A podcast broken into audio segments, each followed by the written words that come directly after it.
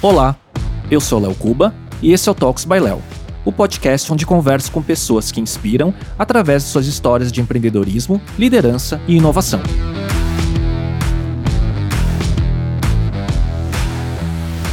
Neste episódio, eu conversei com Luiz Gustavo Passetti, editor de tecnologia e inovação da Forbes Brasil e head de conteúdo da MMA Latam. O Pacete é uma das principais referências no Brasil em conteúdo sobre tecnologia e inovação e conversamos sobre diversos temas, desde suas origens, sua trajetória profissional, até uma análise sobre assuntos como metaverso, inteligência artificial, o perfil do CMO moderno para enfrentar os desafios do marketing dos negócios nas empresas e muito mais.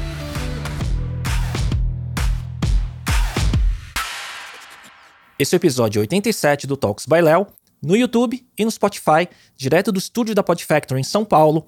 E hoje eu converso com uma das maiores referências no Brasil em conteúdo sobre tecnologia e inovação, Luiz Gustavo Passetti, editor de tecnologia e inovação da Forbes Brasil, head de conteúdo da MMA Latam. Obrigado pela presença, Passetti.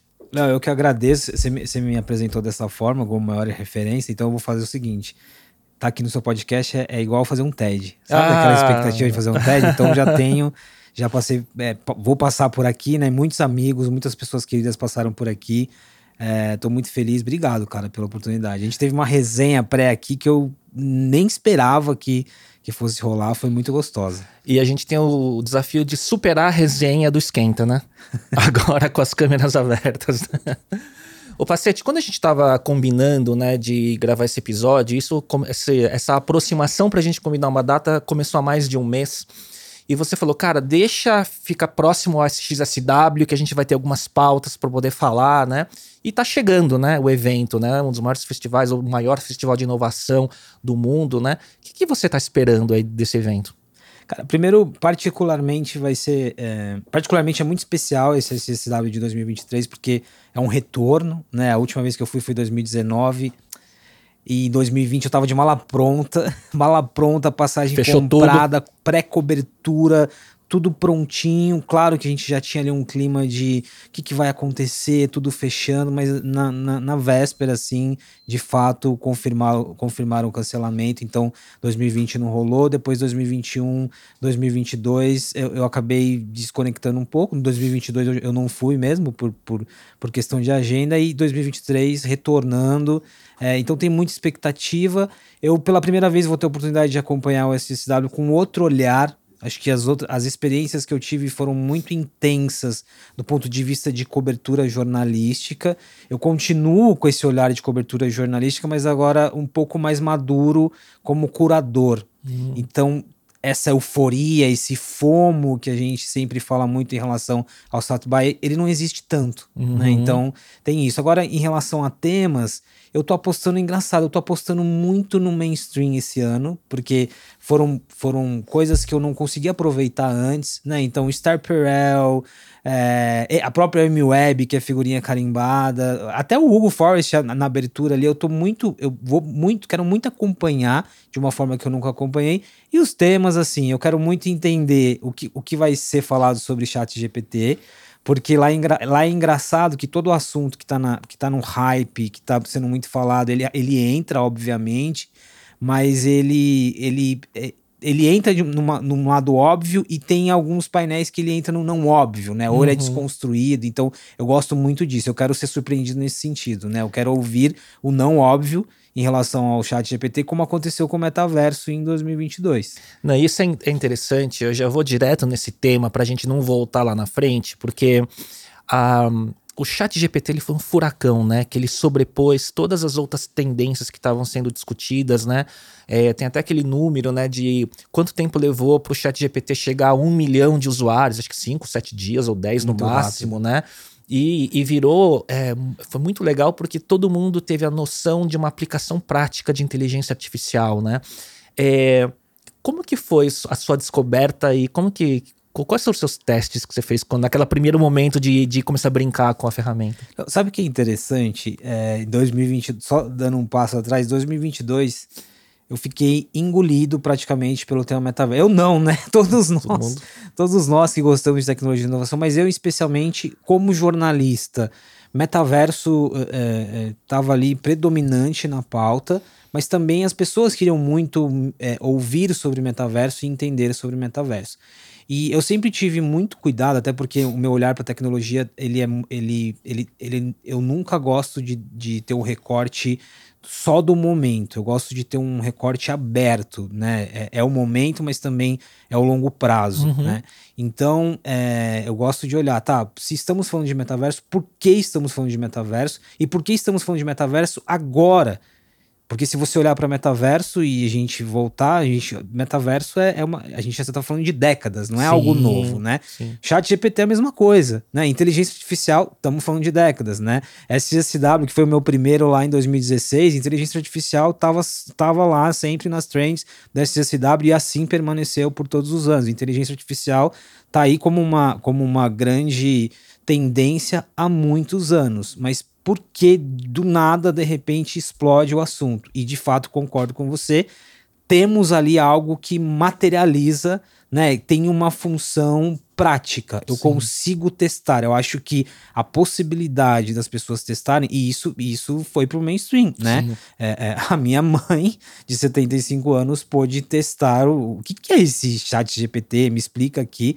Tem isso. Só que agora é o seguinte: até quando a gente vai sustentar essa discussão, em especial sobre essa ferramenta. Né? Eu acho que é, é, a, ferramenta ela trouxe novamente uma discussão mercadológica sobre inteligência artificial, com outros players ali, é, o Google, outros players tendo que acelerar algumas coisas, porque sempre acontece isso, mas é, trouxe uma discussão sobre AI, né? a gente resgatou muita coisa, mas e aí? O chat GPT como ferramenta, a, a MMA, a, a, MMA encomendou uma pesquisa da IBU de, de monitoramento e consumo, sobre a perspectiva do brasileiro em relação ao chat GPT, né? E tem ali, um, tem ali a maioria das pessoas, quase 60%, é, dentro de uma perspectiva de ter que pagar para usar chat GPT, por exemplo, já abandona a ferramenta. Então, quer dizer, né? quando coloca uma fricção. Então, você tem o encantamento da descoberta quando você começa a usar a ferramenta, porque é fantástico, tangencial. O que, que a inteligência artificial é, tá, uh, avançou a, a ponto de criar uma ferramenta como essa, mas se você coloca fricção, tá? Agora ela virou uma ferramenta paga a fricção não é suficiente para a pessoa transpor o interesse dela, né? Exatamente. Uma outra coisa que me chamou a atenção é tem outros elementos da pesquisa ali, né? ah, quais são as principais aplicações para o chat GPT? Ah, escrever um e-mail, uh, escrever, um, escrever um uma, contrato, escrever um contrato, é, coisas muito muito operacionais. E aí eu volto ao ponto do chat GPT. Beleza, o chat GPT ele tem um papel muito didático para mostrar um pouco das, das, da, do, do que pode ser feito.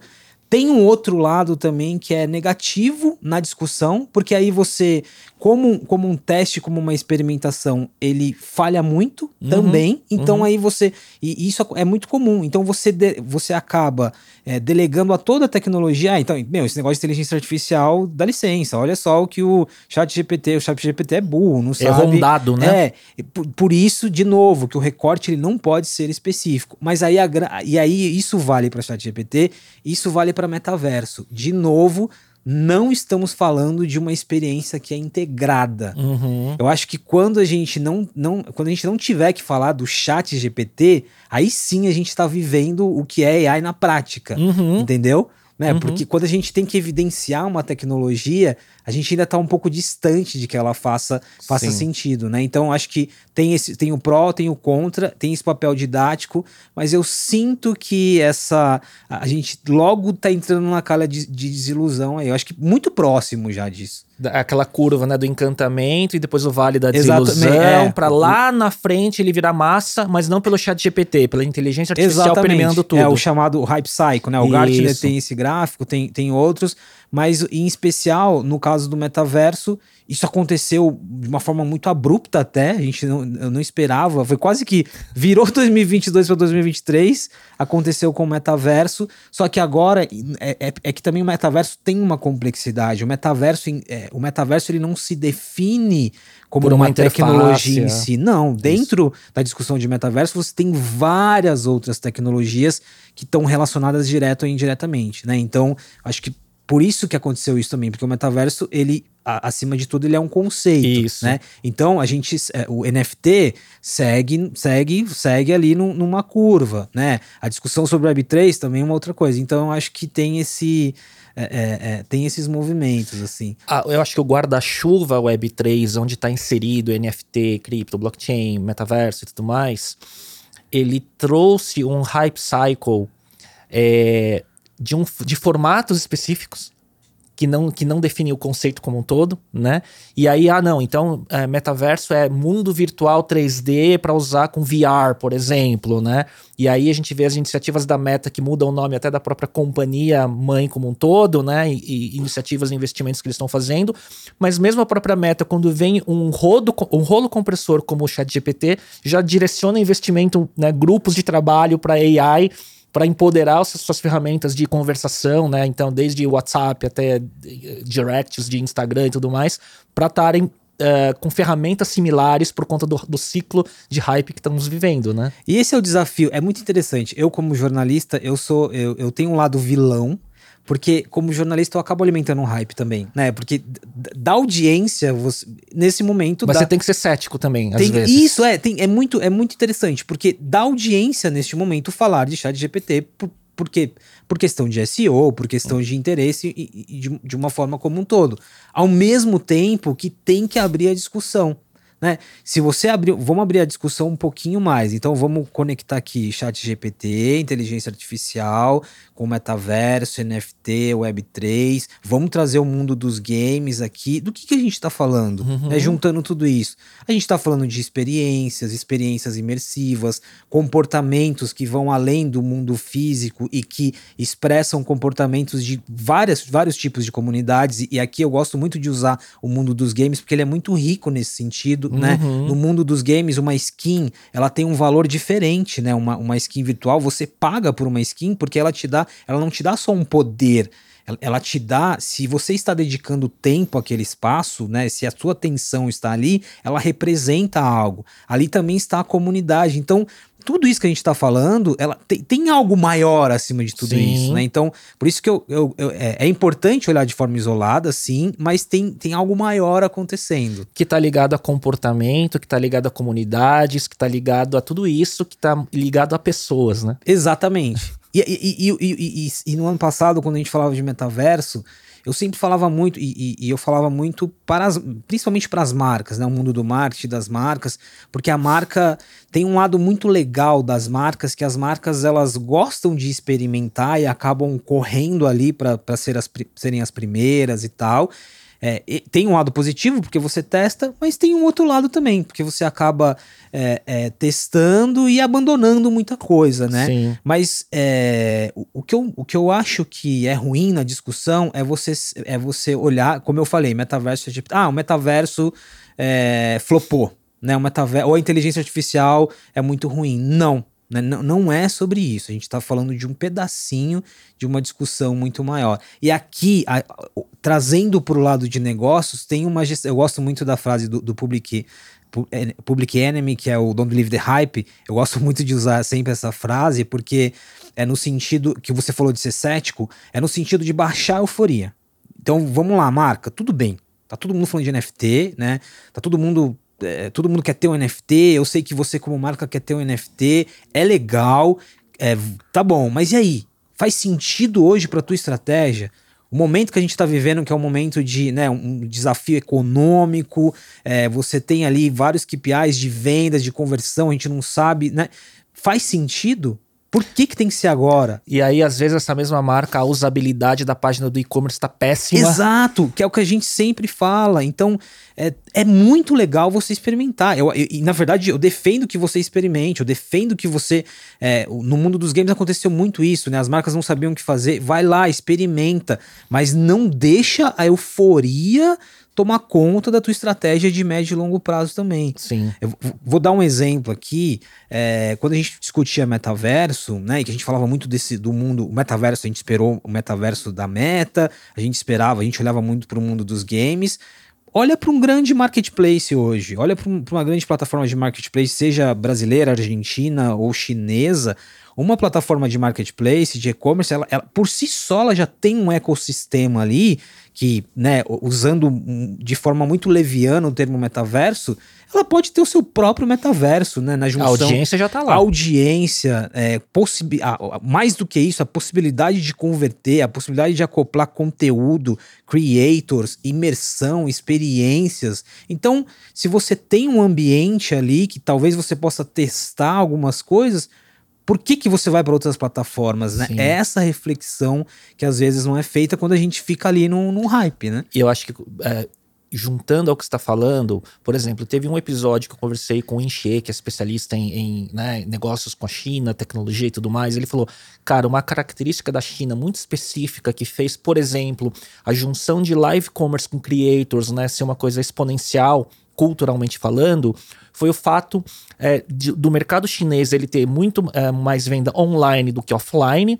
e concentrado em poucas plataformas. Daí isso foi o estopim para que e também a moeda ser muito mais digital do que eles pularam a etapa do cartão de crédito de plástico foram direto para a moeda virtual, né?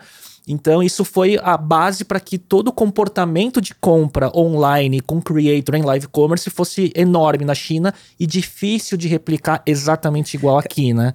Muito, muito obrigado por esse exemplo. Deixa eu te fazer uma provocação, Léo. É, você hoje, quando a gente fala de super app, por exemplo, você tem hoje, quando você olha para o seu smartphone, assim, tem, tem um app que ele de, que é um, é um app. Vamos tirar redes sociais, vai.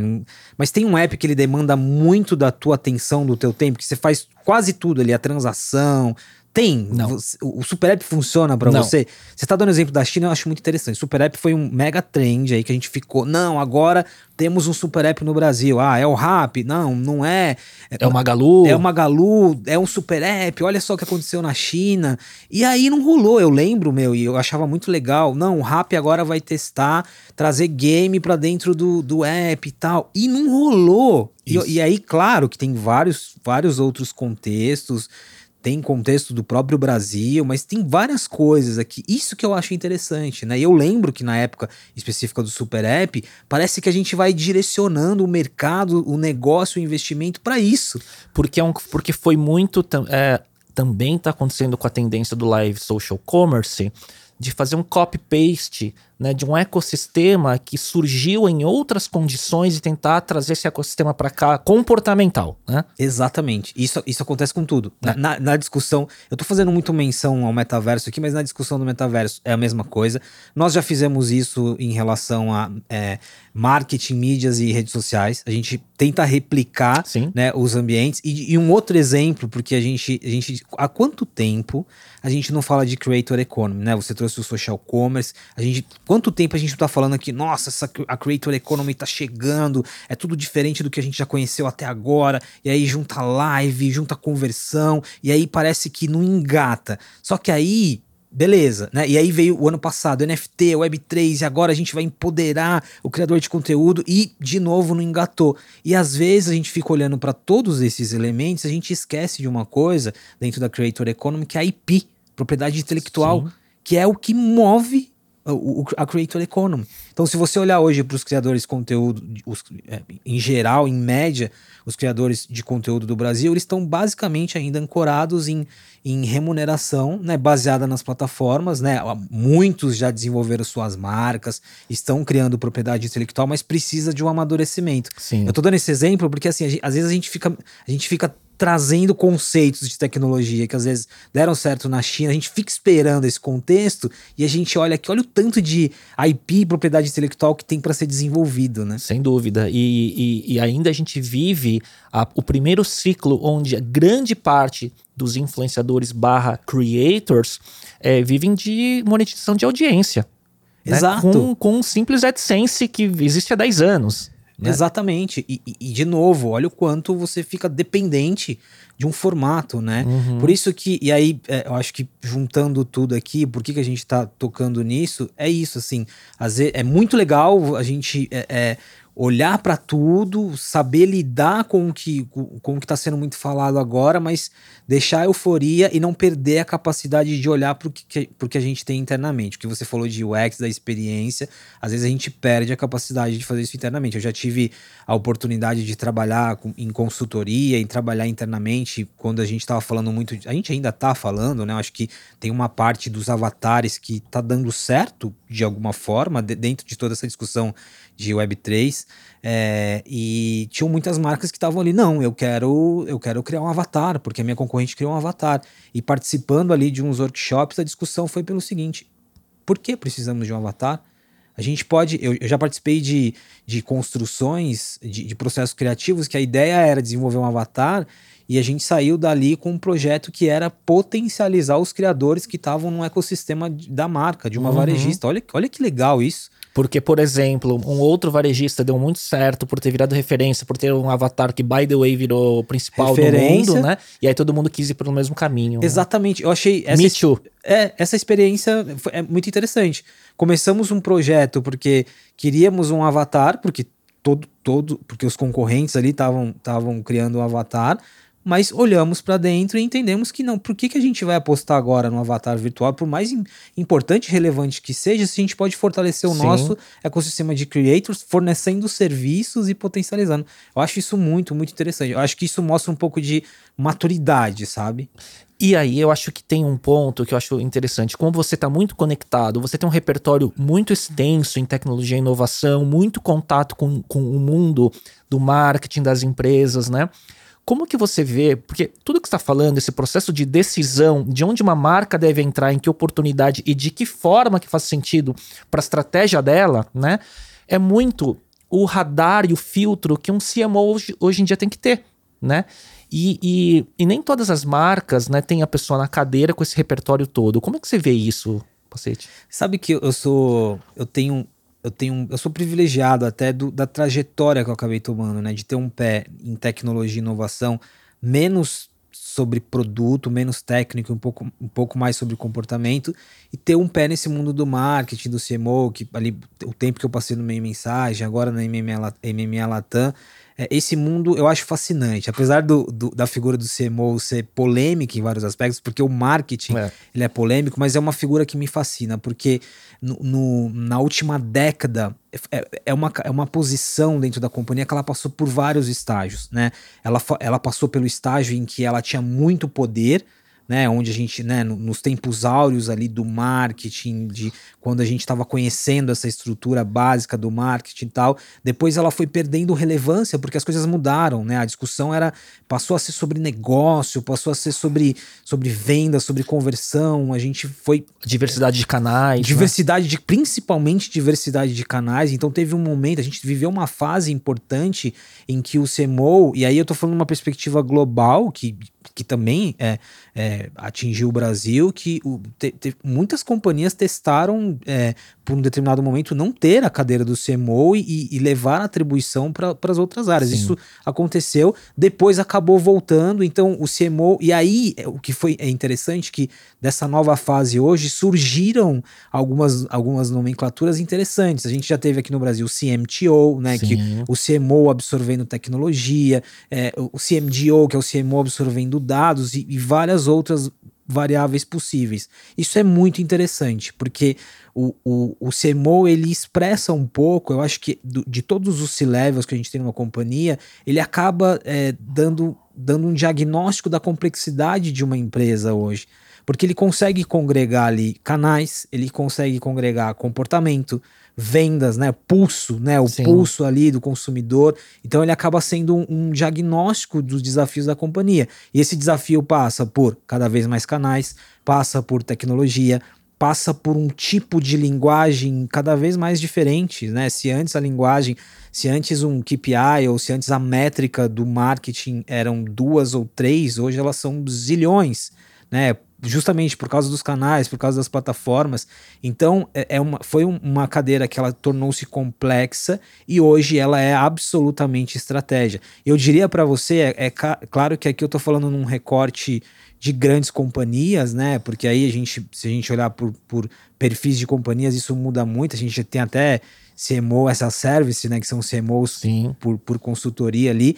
Mas o, hoje você é muito difícil você encontrar um CMO que tem um perfil muito semelhante. Com todos os. Porque a, é, o, o, balanço dos skills muda, né? Muito, de acordo né? com a formação Exatamente, da pessoa. Né? A CMO da Nestlé não vai ser. Assim, os, os skills da CMO da Nestlé com o CMO da Mondelez vão ser totalmente diferentes, ainda que as companhias é, é, sejam absolutamente sejam concorrentes em, em, segmentos muito específicos, vai ser totalmente diferente. Isso é muito interessante. Assim. E às vezes muito o balanço das notas do skill ele vai ter que estar tá muito adaptado para o desafio daquela companhia específica, né? Para ser a pessoa certa, né? E, e um, um, outro ponto muito legal, e aí isso exige dos, dos profissionais, eu, eu, converso muito com profissionais que, que, que, fazem transições, né? Teve um momento que a gente, a gente teve muito CMO saindo de companhias de legado, de, de, de grandes companhias, de casas de marcas indo para startups. Isso aconteceu Sim. muito. E depois retornaram, então teve esse, essa movimentação teve um processo de reinvenção muito necessário dos, dos CMOs. Mas é isso, assim, não, eu não consigo encontrar hoje, assim, se você se colocar dois CMOs para conversar, você vai encontrar muitos pontos em comum, mas muitíssimos pontos de, de diferença e é muito dinâmico. Sim, o que o, o, escopo de um CMO hoje ele pode mudar em questão de meses. Exato, é né? igual a gente falou agora de chat GPT versus metaverso como hype, né? É, o, o, a quantidade de caixinhas que você tem que dominar aumenta só, né? Exatamente, porque um CMO ele tem que administrar. É claro, né, que a gente está falando de um olhar muito estratégico, mas o CMO ele, ele tem que estar tá administrando desde o que a compreensão dele, das equipes e das marcas sobre o que é o que a gente está falando sobre chat GPT e metaverso, até a, a, parte da experiência, até o BBB que está rolando. Então, tipo, são muitas caixinhas e muitas coisas acontecendo ao mesmo tempo. Tem um outro aspecto muito interessante relacionado ao, ao CMO e todas essas outras siglas que eu mencionei, que são as equipes, né? E claro que isso é um desafio para qualquer outro líder, né? De equipes cada vez mais é, é, é, híbridas, multidisciplinares, mas que equipe hoje, que, quais as equipes que um CMO vai formar, né? Ou, ou quais líderes que ele vai é, reunir para formar essas equipes. Isso é um grande desafio. Sim. Tem hora que eu, que eu, que eu preciso olhar para uma galera que é cientista de dados. Tem hora que eu vou ter programador. É, isso é muito interessante. É, o, a quantidade de disciplinas né, e novas profissões que fazem parte não mais de startup, mas estão internalizadas nas empresas mais tradicionais, entre aspas, né? Aumentou muito na última década. Não diria nem última década, nos últimos cinco anos, né? Claramente, né? E eu vejo, e aí, de novo, né, acompanhando muito, muito proximamente a trajetória de, de, de vários CMOs hoje, dos, dos principais do Brasil, é, todos eles vivendo um processo de reinvenção profissional e, e, de busca de conhecimento muito interessante. Né? Tem, tem alguns movimentos muito interessantes. Primeiro, é, o movimento de, de vários CMOs indo para conselhos. Né? Isso uhum. não, é, não é algo particular somente dos CMOs, mas isso é muito importante porque você tem um, um, número cada vez maior de CMOs que também tem a capacidade de, de, de ser protagonista em outros segmentos, né? Uhum. Até porque a gente está falando de, de desafios transversais, então isso é muito interessante. Muitos CMOs que foram buscar formação, e, em especial fora do Brasil, é, formação em hubs de inovação, né? Em, no, mundo da, no mundo da tecnologia, de olhar modelos disruptivos, isso, isso aconteceu muito. E aqui tem um terceiro elemento que e, ele ele, ele segue em desenvolvimento, mas é um elemento que me deixa muito feliz. Os CMOs, eles, eles se abriram muito para o aspecto cultural. Né, quando a gente fala aqui, e, e, sobretudo de diversidade, mas não é só de diversidade, diversidade, inclusão, repertório, até pelo, pelo tamanho do Brasil é um aspecto, mas os CMOs eles eles estão mais abertos culturalmente. Eles entendem que quando eles estão conduzindo uma casa de marcas, eu tenho uma bebida que ela tem uma ressonância aqui em São Paulo que é diferente do que ela tem em Manaus. Uhum. Então esse aspecto cultural do CMO também é, eu percebo é muito interessante, assim, sabe? Eu vejo isso claramente em algumas marcas que eu já trabalhei ou trabalho globais, né? Que, que quando eu entrei X anos atrás para trabalhar como agência, como a, na parte digital, é, certas pautas, até no conteúdo, até na comunicação, eram proibitivas do ponto de vista de direcionamento global. Né? Então não estou nem falando ainda de diversidade, inclusão na composição de equipes, que isso é um outro desafio, né? E quando a gente chega em, em senior management, continua sendo mais discurso do que realidade ainda, né? Mas hoje pautas poderem permear pelo menos a comunicação da marca, né? Que antes eram proibidas. E tem, tem um outro aspecto, esse é um exemplo bom, Léo, porque é, é, claro, de novo, cada contexto é um contexto. Quando a gente está falando de uma companhia global, tem, tem todo um nível, né? A gente avançou muito, né? Hoje a comunicação, de, mesmo de companhias globais, a comunicação local, ela é, ela é muito ela é muito bem feita, né? Sim. A gente já evoluiu dessa fase de ver coisas absolutamente. Ainda existe, mas só que uma outra coisa que eu percebo, e de novo aqui, não, eu não quero ser ingênuo, né? Porque a gente está falando de novo de escalas, mas em alguns casos específicos, o Brasil, e aí Brasil, eu tô falando, né? A, o, os CMOs brasileiros, o marketing brasileiro, ele tem muita moral em vários aspectos. Uhum. E, e, não só por discurso ou por, por entrega, por resultado. Né? Eu sei que tem um, tem um lado da nossa publicidade, tem um lado do nosso marketing que, que, que que é suscetível de várias críticas, né? A gente está evoluindo, principalmente quando a gente fala de em relação a prêmios, a cases, uhum. mas tem um outro lado que começou a olhar para a efetividade, para o negócio, para o resultado, que, su que surtiu efeito em muitas companhias globalmente. Né? Então você tem projetos que saíram do Brasil que viram referência para o global. Isso, isso é muito interessante. Às vezes acaba num. A gente acaba não tocando nisso. Isso é interessante do ponto de vista de profissionais brasileiros brasileiros que estão conduzindo essa agenda, mas do Brasil como um todo, a relevância que o Brasil tem. Eu acho isso legal, eu vivi isso também num, numa marca que eu, que eu trabalho, que algumas iniciativas que deram. que tivemos a liberdade de testar aqui no Brasil, né, de uma forma mais, mais é, ampla, é, deram muito certo e foram exportadas como, como playbook para outras regiões. E isso é o que tem acontecido, que eu vejo muitas marcas fazendo, né? E agora, e aqui agora é o exemplo positivo do que eu estava te falando sobre experimentar. Uhum. E aí trazendo para tecnologia. É, eu estava num evento esses dias com o Leão. O Leão, o Leão ele é um executivo brasileiro que está na Epic Games, é, é, lá nos Estados Unidos. É, ele, a Epic Games é dona do Fortnite e uma gigante dos games atualmente, e ele ele tem esse papel ali de traduzir, né, o ecossistema brasileiro, não só do ponto de não só no B2C, mas o B2B também, né? Não só o, o gamer brasileiro, é, não só as comunidades, mas as marcas, porque o Fortnite ele tem, tem um modo criativo ali que permite a, a, a, atividade de marcas, que não é muito explorado lá fora. E conversando com ele, né, e perguntando alguns diferenciais do Brasil, ele disse claramente, essa parte de marcas, ela chama muita atenção aqui, lá fora. Porque isso, isso, é, isso acontece com. E aí, de novo, volta aquele senso comum de que o Brasil sempre experimenta tudo, né? Sim. redes sociais e tal. Isso vale também para o marketing, Sim. né? Quando eu lembro do Snapchat, sempre que tem uma tecnologia, as marcas brasileiras, até, e aí aqui entra muitas agências também, tem essa, essa, esse lance do tipo, vamos explorar esse canal. Vamos explorar, é. vamos testar. Isso é muito positivo. E isso me chamou muita atenção que ele falou. Então, esse, é, alguns cases de marcas brasileiras, o que as marcas fizeram no modo criativo do Fortnite chamou atenção lá fora, né? Tipo Havaianas, né? É, vai, né? Havaianas, né? Samsung fez, fez, bastante coisa, a própria Coca-Cola com Fanta é, chamou atenção. Então isso, isso é um outro aspecto interessante, né? Que também, que de uma, de uma forma estratégica também passa pelo, pelo CMO, mas foi um exemplo que eu lembrei é, é agora conectando com tecnologia. Muito legal. Pacete, fazendo. Eu, eu gosto da, das pautas é, não óbvias, né? Porque eu não gosto de fazer uma conversa linear. Ah, qual é a sua história? Como começou a sua carreira? Né? A gente já entrou nos temas quentes aí, né? Não, adorei, eu adorei o, o a, a ordem, né? É. Mas a minha curiosidade com todo esse repertório que você acumulou, né? É, qual foi o ponto de partida do seu contato com tecnologia? Qual a sua primeira memória que você tem de contato com tecnologia?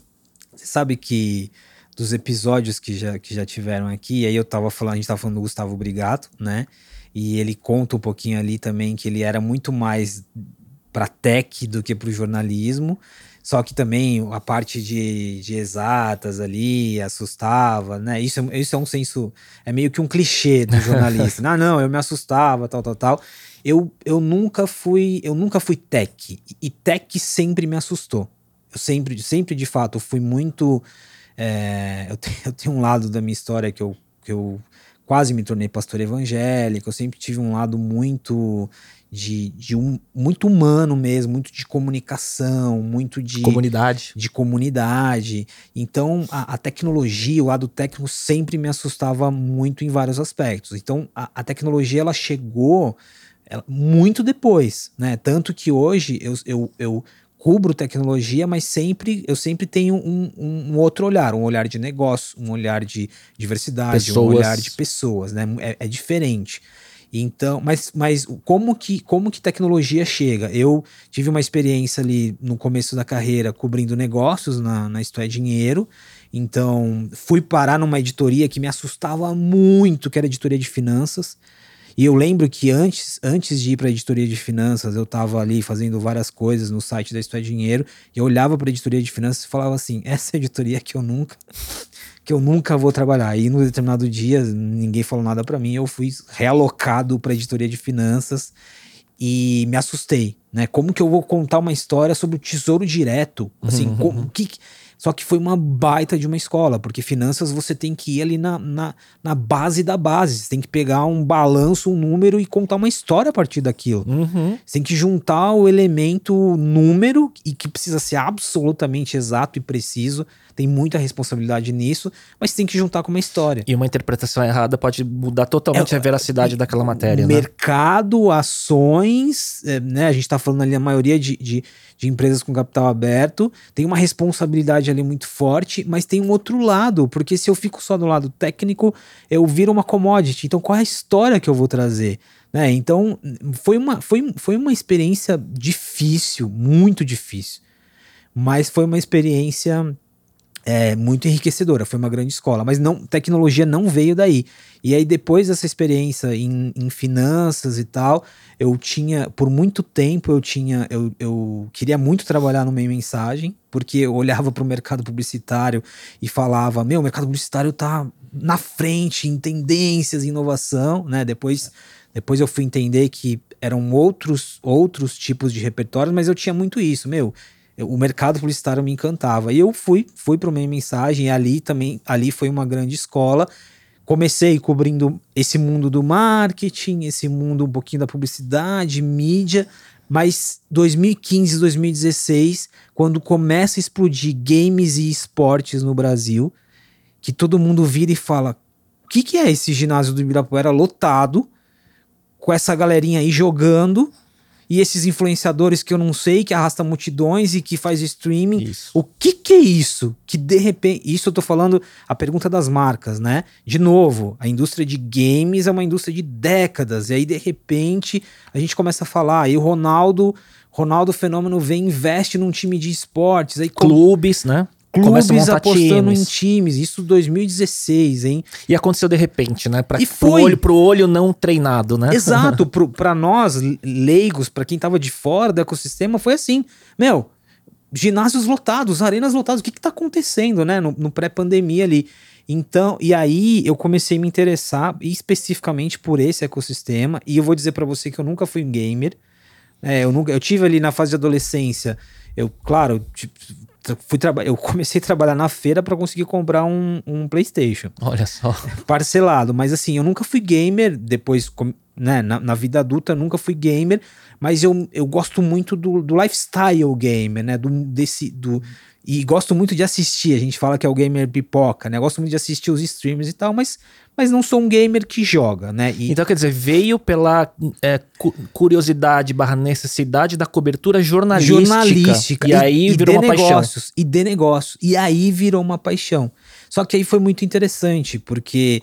E, e, ali no meio mensagem já tinham colegas que cobriam muito bem o lado do, do, do marketing, o lado das agências, o lado da mídia.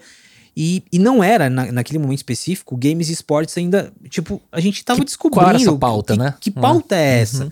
E a gente foi. E aí eu, eu, eu, eu, comecei a entender esse ecossistema e, e foi uma explosão, assim. Depois, nos, nos, nos, anos seguintes, a gente foi vivendo várias fases. A primeira fase era o que está acontecendo, por que, que tem tanto dinheiro envolvido? No segundo ano foi, tá bom, ah, eu como marca já entendi o potencial disso, o que, que eu faço agora? Não, e aquela, aquele clichê, né? Puxa, a indústria do game é, gira mais dinheiro Pois do que é. o cinema e do que a música, e e é? o que, que eu faço? Mas são muitos jogos, são muitas comunidades. E aí Caramba, as marcas crescem o olho, Aí né? as marcas começavam, não, mas tem tiro, mas tem violência, É. mas não posso. E aí, aí numa terceira fase, aí aparecem os streamers, os influenciadores dos games que têm uma dinâmica diferente dos, dos nossos, dos, dos criadores ali, porque são horas e horas streamando e com uma capacidade de comunicação. Aí começa, o que que é esse gaulês? Quem o que, esse que é cara gaulês, o que, que é. E aí é, virou, virou um negócio assim, e a gente viu tudo acontecer, desde grandes empresas como a Unilever criar uma unidade de esportes, e a gente viu esse trânsito de muito publicitário vindo para o ecossistema de games e tal.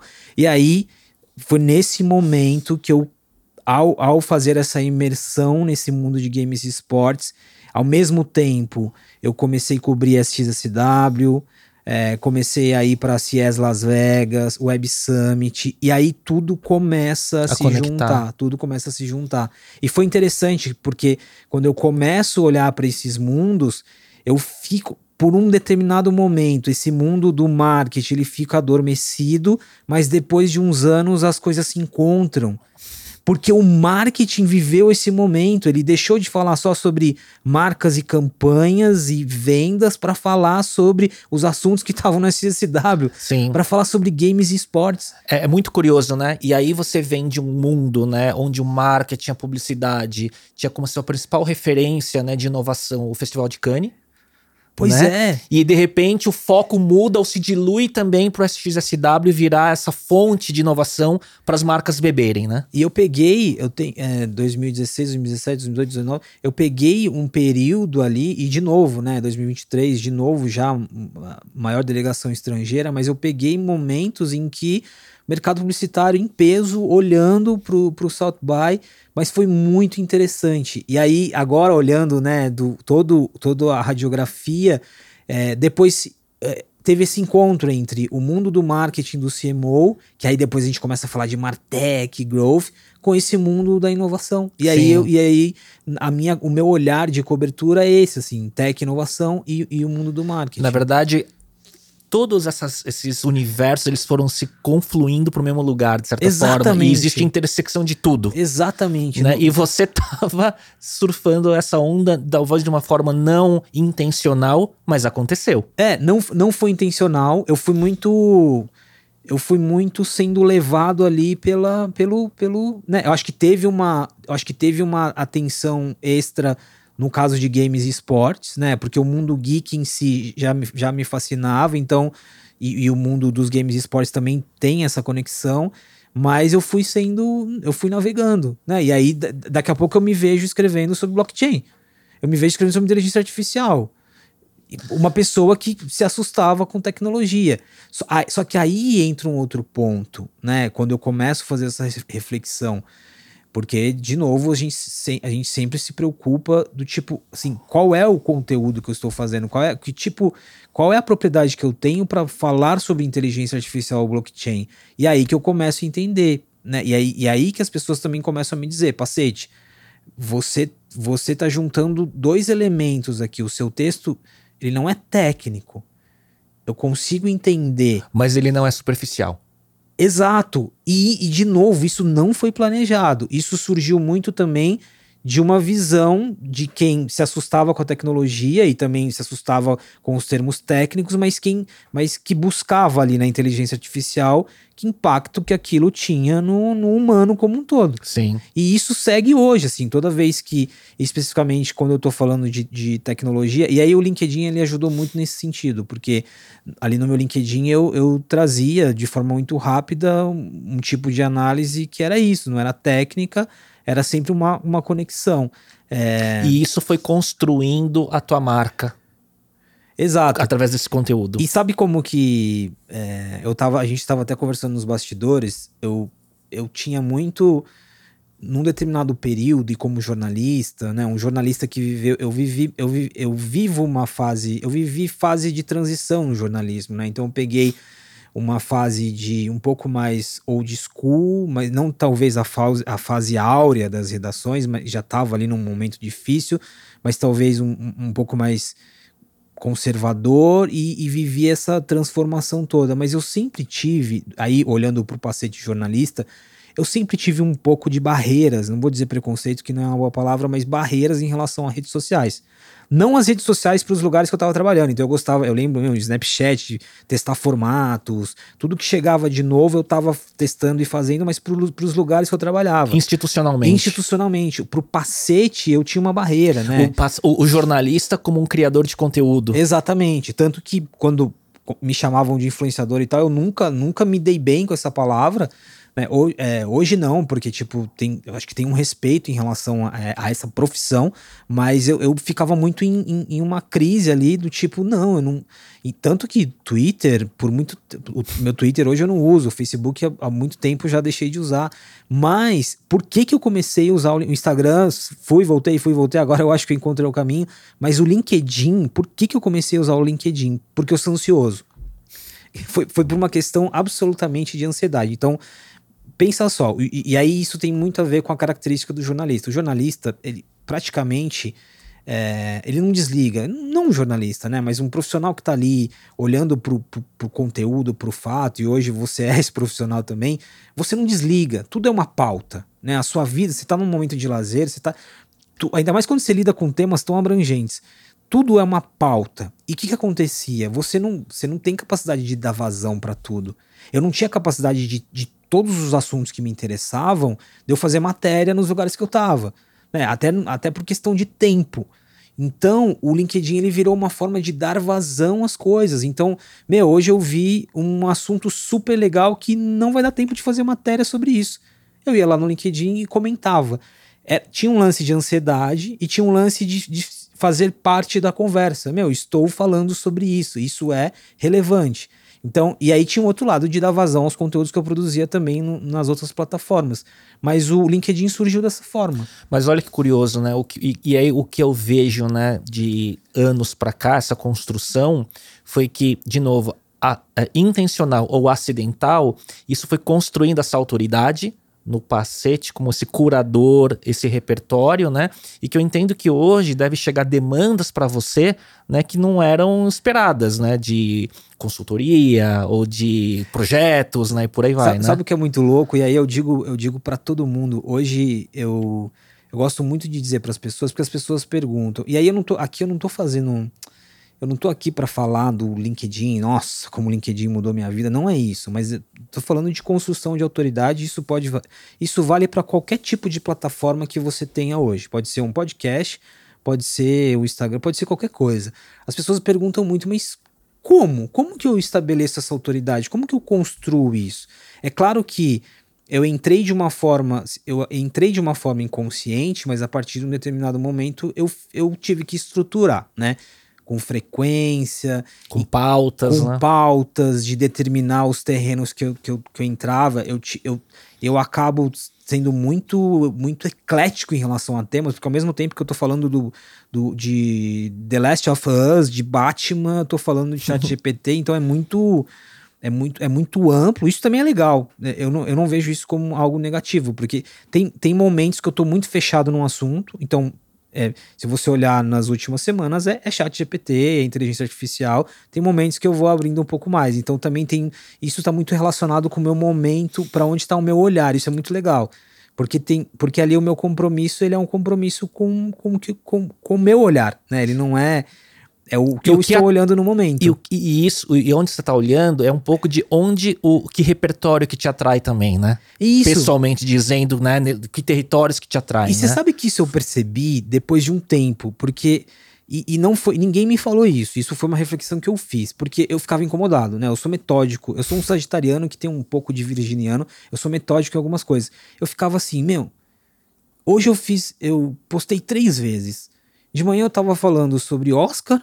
Daí no meio da tarde eu tava falando sobre é, governança corporativa e eu terminei falando sobre iPhone. Tipo, qual o sentido do meu conteúdo? Eu fiz essa reflexão. O que que conecta? É, e aí depois eu fui olhar, eu fui olhar no, no longo prazo, e aí eu fui percebendo, eu tinha muito isso, assim, tem momentos, 2022, metaverso, tem momentos que eu tô muito, que eu concentro muito alguns assuntos, tem momentos que eu, que eu acabo, né, que, que eu vou diversificando um pouco mais, mas também isso é muito interessante, porque me dá um termômetro de, de, de como está o meu olhar ali. De... E, e, me parece que tudo isso, o, o, resultado, um dos resultados disso é que você vira, de certa forma, uma fonte de curadoria para alguns executivos de mercado e tudo mais para olhar. Eles olham para onde sua antena está virada e entendem que aquilo é relevante e trazem isso para conversa interna às vezes, né? É e, é, e, é, muito interessante. E eu fiz um o ano passado eu fiz um exercício que esse, esse lance da antena é legal. É, e de novo, assim, às vezes a gente quer a gente quer programar tudo, esquematizar e a gente não consegue. Eu, eu, eu tinha compreensão, né? Então 2022, cara, foi o ano inteiro falando de metaverso, muitas palestras e tal. Eu até fiz uma, eu fiz uma brincadeira no meu LinkedIn, porque assim, eu fiz uma brincadeira sobre o que, o que eu recebo de release do ah, vão quer entrevistar o especialista em metaverso, eu até fiz uma, né, virou um meme ah, ali. Do, do é, não existe especialista em é, metaverso. não existe né? especialista em metaverso, mas depois eu tava dando um monte de palestra. Como especialista é, de metaverso. Até, até, parecia que eu fiz isso pra... Mas, mas aí minha, minha palestra é muito de, era muito de desconstrução e tal. Mas aí eu. Ainda te... bem que não, não te apresentei como especialista de metaverso na abertura, né? É, é, muito engraçado quando eu falei isso, tudo, as pessoas me escreviam, não, mas você é contra o especialista e tal. E aí eu, era, meu, meu ponto de defesa era o seguinte, assim, é, é, como que pode existir alguém especialista num conceito que a gente ainda nem definiu, né? É, é tão amplo, né? Exato. Mas aí o que acontece? É, esse, eu, em 2022 estava falando muito sobre metaverso e, e como curador, para quem gosta de tendências, eu estava muito assim, tá, beleza, metaverso vai né, a gente acompanhando o que a gente falou da curva de desilusão, as pessoas vão cansar. O que, qual vai ser o assunto de 2023? E eu fiz um exercício ali no final, no último trimestre, de, de, de apostar em alguns assuntos, né? Eu ficava ali, cara, eu coloquei computação quântica, olha que loucura. Sério, eu coloquei, claro que computação quântica, eu não apostava que computação quântica tivesse uma proporção de um metaverso em termos de, mas eu coloquei computação quântica e, e passei, eu, eu passei longe, isso porque foi novembro e outubro que a gente estava falando de chat GPT, novembro. Final de novembro. Final de novembro. Coincidiu com a eleição e Copa do Mundo. Exato eu, eu, eu tava ali, meu, computação quântica, tinha uns outros dois assuntos, e aí, de repente, é chat GPT tomando tomando conta de tudo, né? O Isso... meu recesso entre Natal e Ano Novo foi vendo só matéria de chat GPT e, e, e brincando. E, isso é muito interessante. E aí, é, e aí é um ciclo, porque eu acabo pela questão do, da, da agenda, eu acabo escrevendo mais sobre o chat GPT, e por escrever mais sobre o chat GPT, eu acabo sendo chamado para falar sobre o chat GPT, e aí vira, vira um ciclo. Mas tem, tem um lance interessante sobre o LinkedIn, que quando você falou do, do das pessoas e Você tal, tem que colocar lá no seu cargo do LinkedIn, atual especialista em chat GPT. Current. você vai mudando, não, não, não mas isso é, isso é muito bom, até como provocação, né? É, tem uma coisa muito legal, porque e aí volta o que eu estava falando nessa construção de autoridade. Então, frequência, é, você entrar ali num assunto como, você é, porque assim, eu não tento forçar a barra, né? Eu escrevo ali e quando e eu, eu gosto muito de quando tem um executivo uma executiva desse, desse meu ciclo, né, de CMOs e até CEOs que faz uma movimentação ou vai, eu, eu gosto, eu vou lá, escrevo, vamos, querido e tal, tal. Eu, mas isso é muito espontâneo, uhum. não é uma uhum. frustração de barra. Uhum. Tem, tem esse lado também. Mas assim, muito com o seu estilo. Mas é, chegou um momento em que eu, eu fui sondado por headhunters para eu trabalhar em times de esportes. Olha, olha, olha só como quando você vai trabalhando um terreno Sim. de autoridade, olha só a força disso, assim. Os Hunters me procuravam para trabalhar na gestão de times de esportes. É, porque não tem esse repertório que você construiu, não tem. Olha, não é olha, da... olha o, o, o, nível, o nível de especificação. Fizeram isso baseados no, no, no tanto que eu tava. É, que eu transitava ali. Isso me chamou muita atenção. Isso aconteceu algumas vezes. Então, e assim, talvez para conectar uh, um time com o mercado, com marcas. Exatamente, exatamente. Então, assim, o que eu digo muito para as pessoas, e voltando, pode ser o LinkedIn, qualquer outra plataforma, a construção de autoridade, ela, ela, ela é o longo prazo, é planejamento, mas também é muito sobre ser você, assim, sabe? Ser você, eu, eu vejo isso. Acho que é, não existe fórmula, mas uma coisa que é meio denominador comum em pessoas que eu vejo, né, quando tem sucesso nos seus territórios, é a autenticidade, né? De você explorar o que você tem, né, como as suas principais características e curiosidade, né? Porque quando a gente está trabalhando com inovação, a gente tem que ser curioso para estudar e aprender todo dia, né? Sim, mas você sabe que eu, eu venho pensando muito sobre ansiedade, até porque em 2022 tive uma experiência muito forte ali com, com, a questão da saúde, né? Todos nós vivemos um desafio em relação à saúde mental, à ansiedade, mas eu vinha, eu penso muito na ansiedade e, e a gente, a gente é muito comum e isso para o empreendedor, para o produtor de conteúdo. É muito, é muito comum a gente ficar se comparando com outras pessoas. E eu sei, de novo, que não é uma receita pronta. Eu não sei que não, não é simples assim do jeito que eu tô falando, mas foi uma experiência minha. Às vezes rolava aquela ansiedade, né? Principalmente quando você começa, pô, que legal, as pessoas estão me conhecendo aqui pelo trabalho que eu faço no LinkedIn.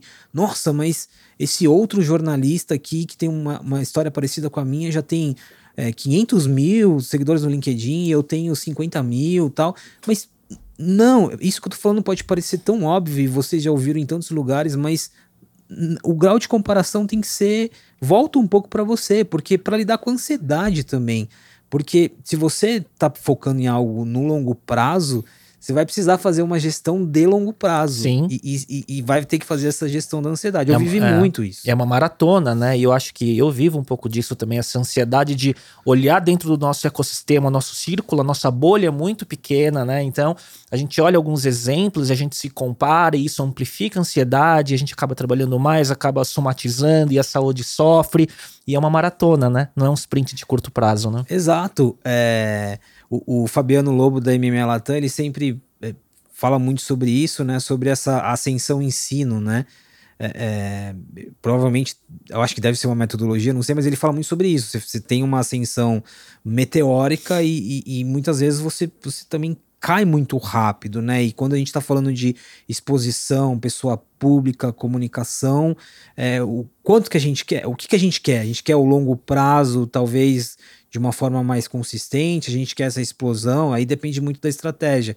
Mas eu refle tenho refletido muito sobre isso, assim, talvez uma, uma construção que ela não é tão rápida, só que mais consistente. É claro que é um exercício difícil, né?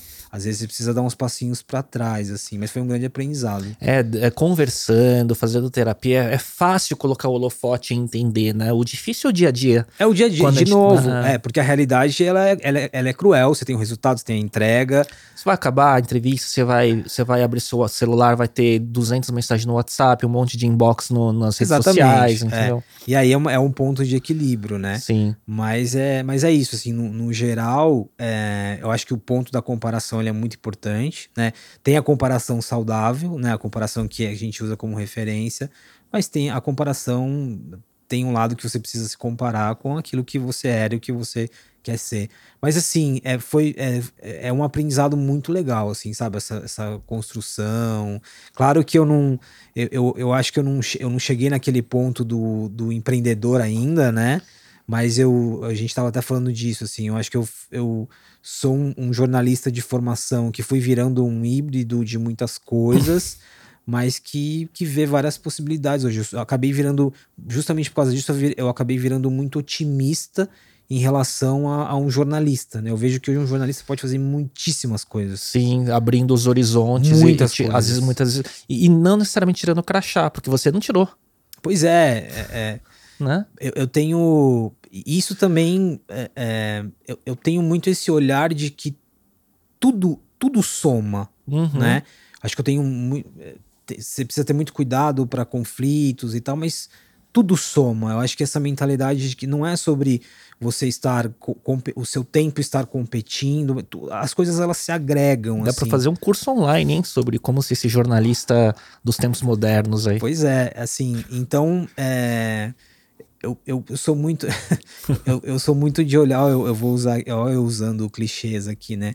Mas eu, eu gosto muito de. Eu tenho muito esse olhar de abundância, sabe? Porque eu vejo que no desafio do jornalismo tem muitos profissionais que ficaram, olharam muito pro, pro, pro, lado precário do jornalismo, que infelizmente aconteceu, né? uhum. né? Teve um lado, uma ascensão muito interessante. Olha o tanto de plataformas que a gente tem hoje, é, né? O Feed Brasil Journal, né? O próprio Gustavo Brigato com o projeto dele que que, que, que, mostraram que era possível fazer outras coisas e vários outros projetos.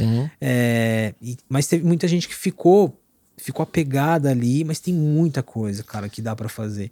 Não, isso é legal porque na verdade você vira muito mais um profissional do conteúdo do que a identidade do jornalismo fixado num formato específico, num veículo específico e, e numa carreira específica. Né? Nessa né? discussão, toda vez acontece isso, Léo, toda vez. Nessa discussão sobre chat GPT, de novo, quais são as profissões que vão acabar com a é... inteligência artificial. O jornalismo tá lá, sempre, sempre aparece em primeiro. E aí eu fiz sempre um... tá na lista da extinção. Sempre tá na lista de, da extinção. E aí eu fiz um post, eu fiz um post que não, eu fiz um post falando sobre isso, que eu não dava uma. Eu não dava. Eu não, eu não, não, não claro nesse post qual era a minha posição. Se eu concordava que a AI acabava com o jornalismo ou se eu discordava. E aí depois nos comentários eu fui interagindo porque eu concordava e eu discordava. Eu concordava, eu concordo que um, um chat GPT ou outro sistema conversa conversacional avançado tem a capacidade sim com muito mais competência de fazer uma nota do que eu faço para ir bem em SEO, para ter um título que vai performar muito bem, com velocidade, com escala. Assim, eu acredito nisso. Vai fazer muito melhor que eu. Mas e as histórias? Mas e o Sim. outro lado? E a minha capacidade de conexão? Então ele, ele é uma extinção para um determinado Exatamente. tipo de profissional, não da profissão como Exatamente. Um Isso, isso que eu tô falando pode parecer tão polêmico quanto é óbvio, né?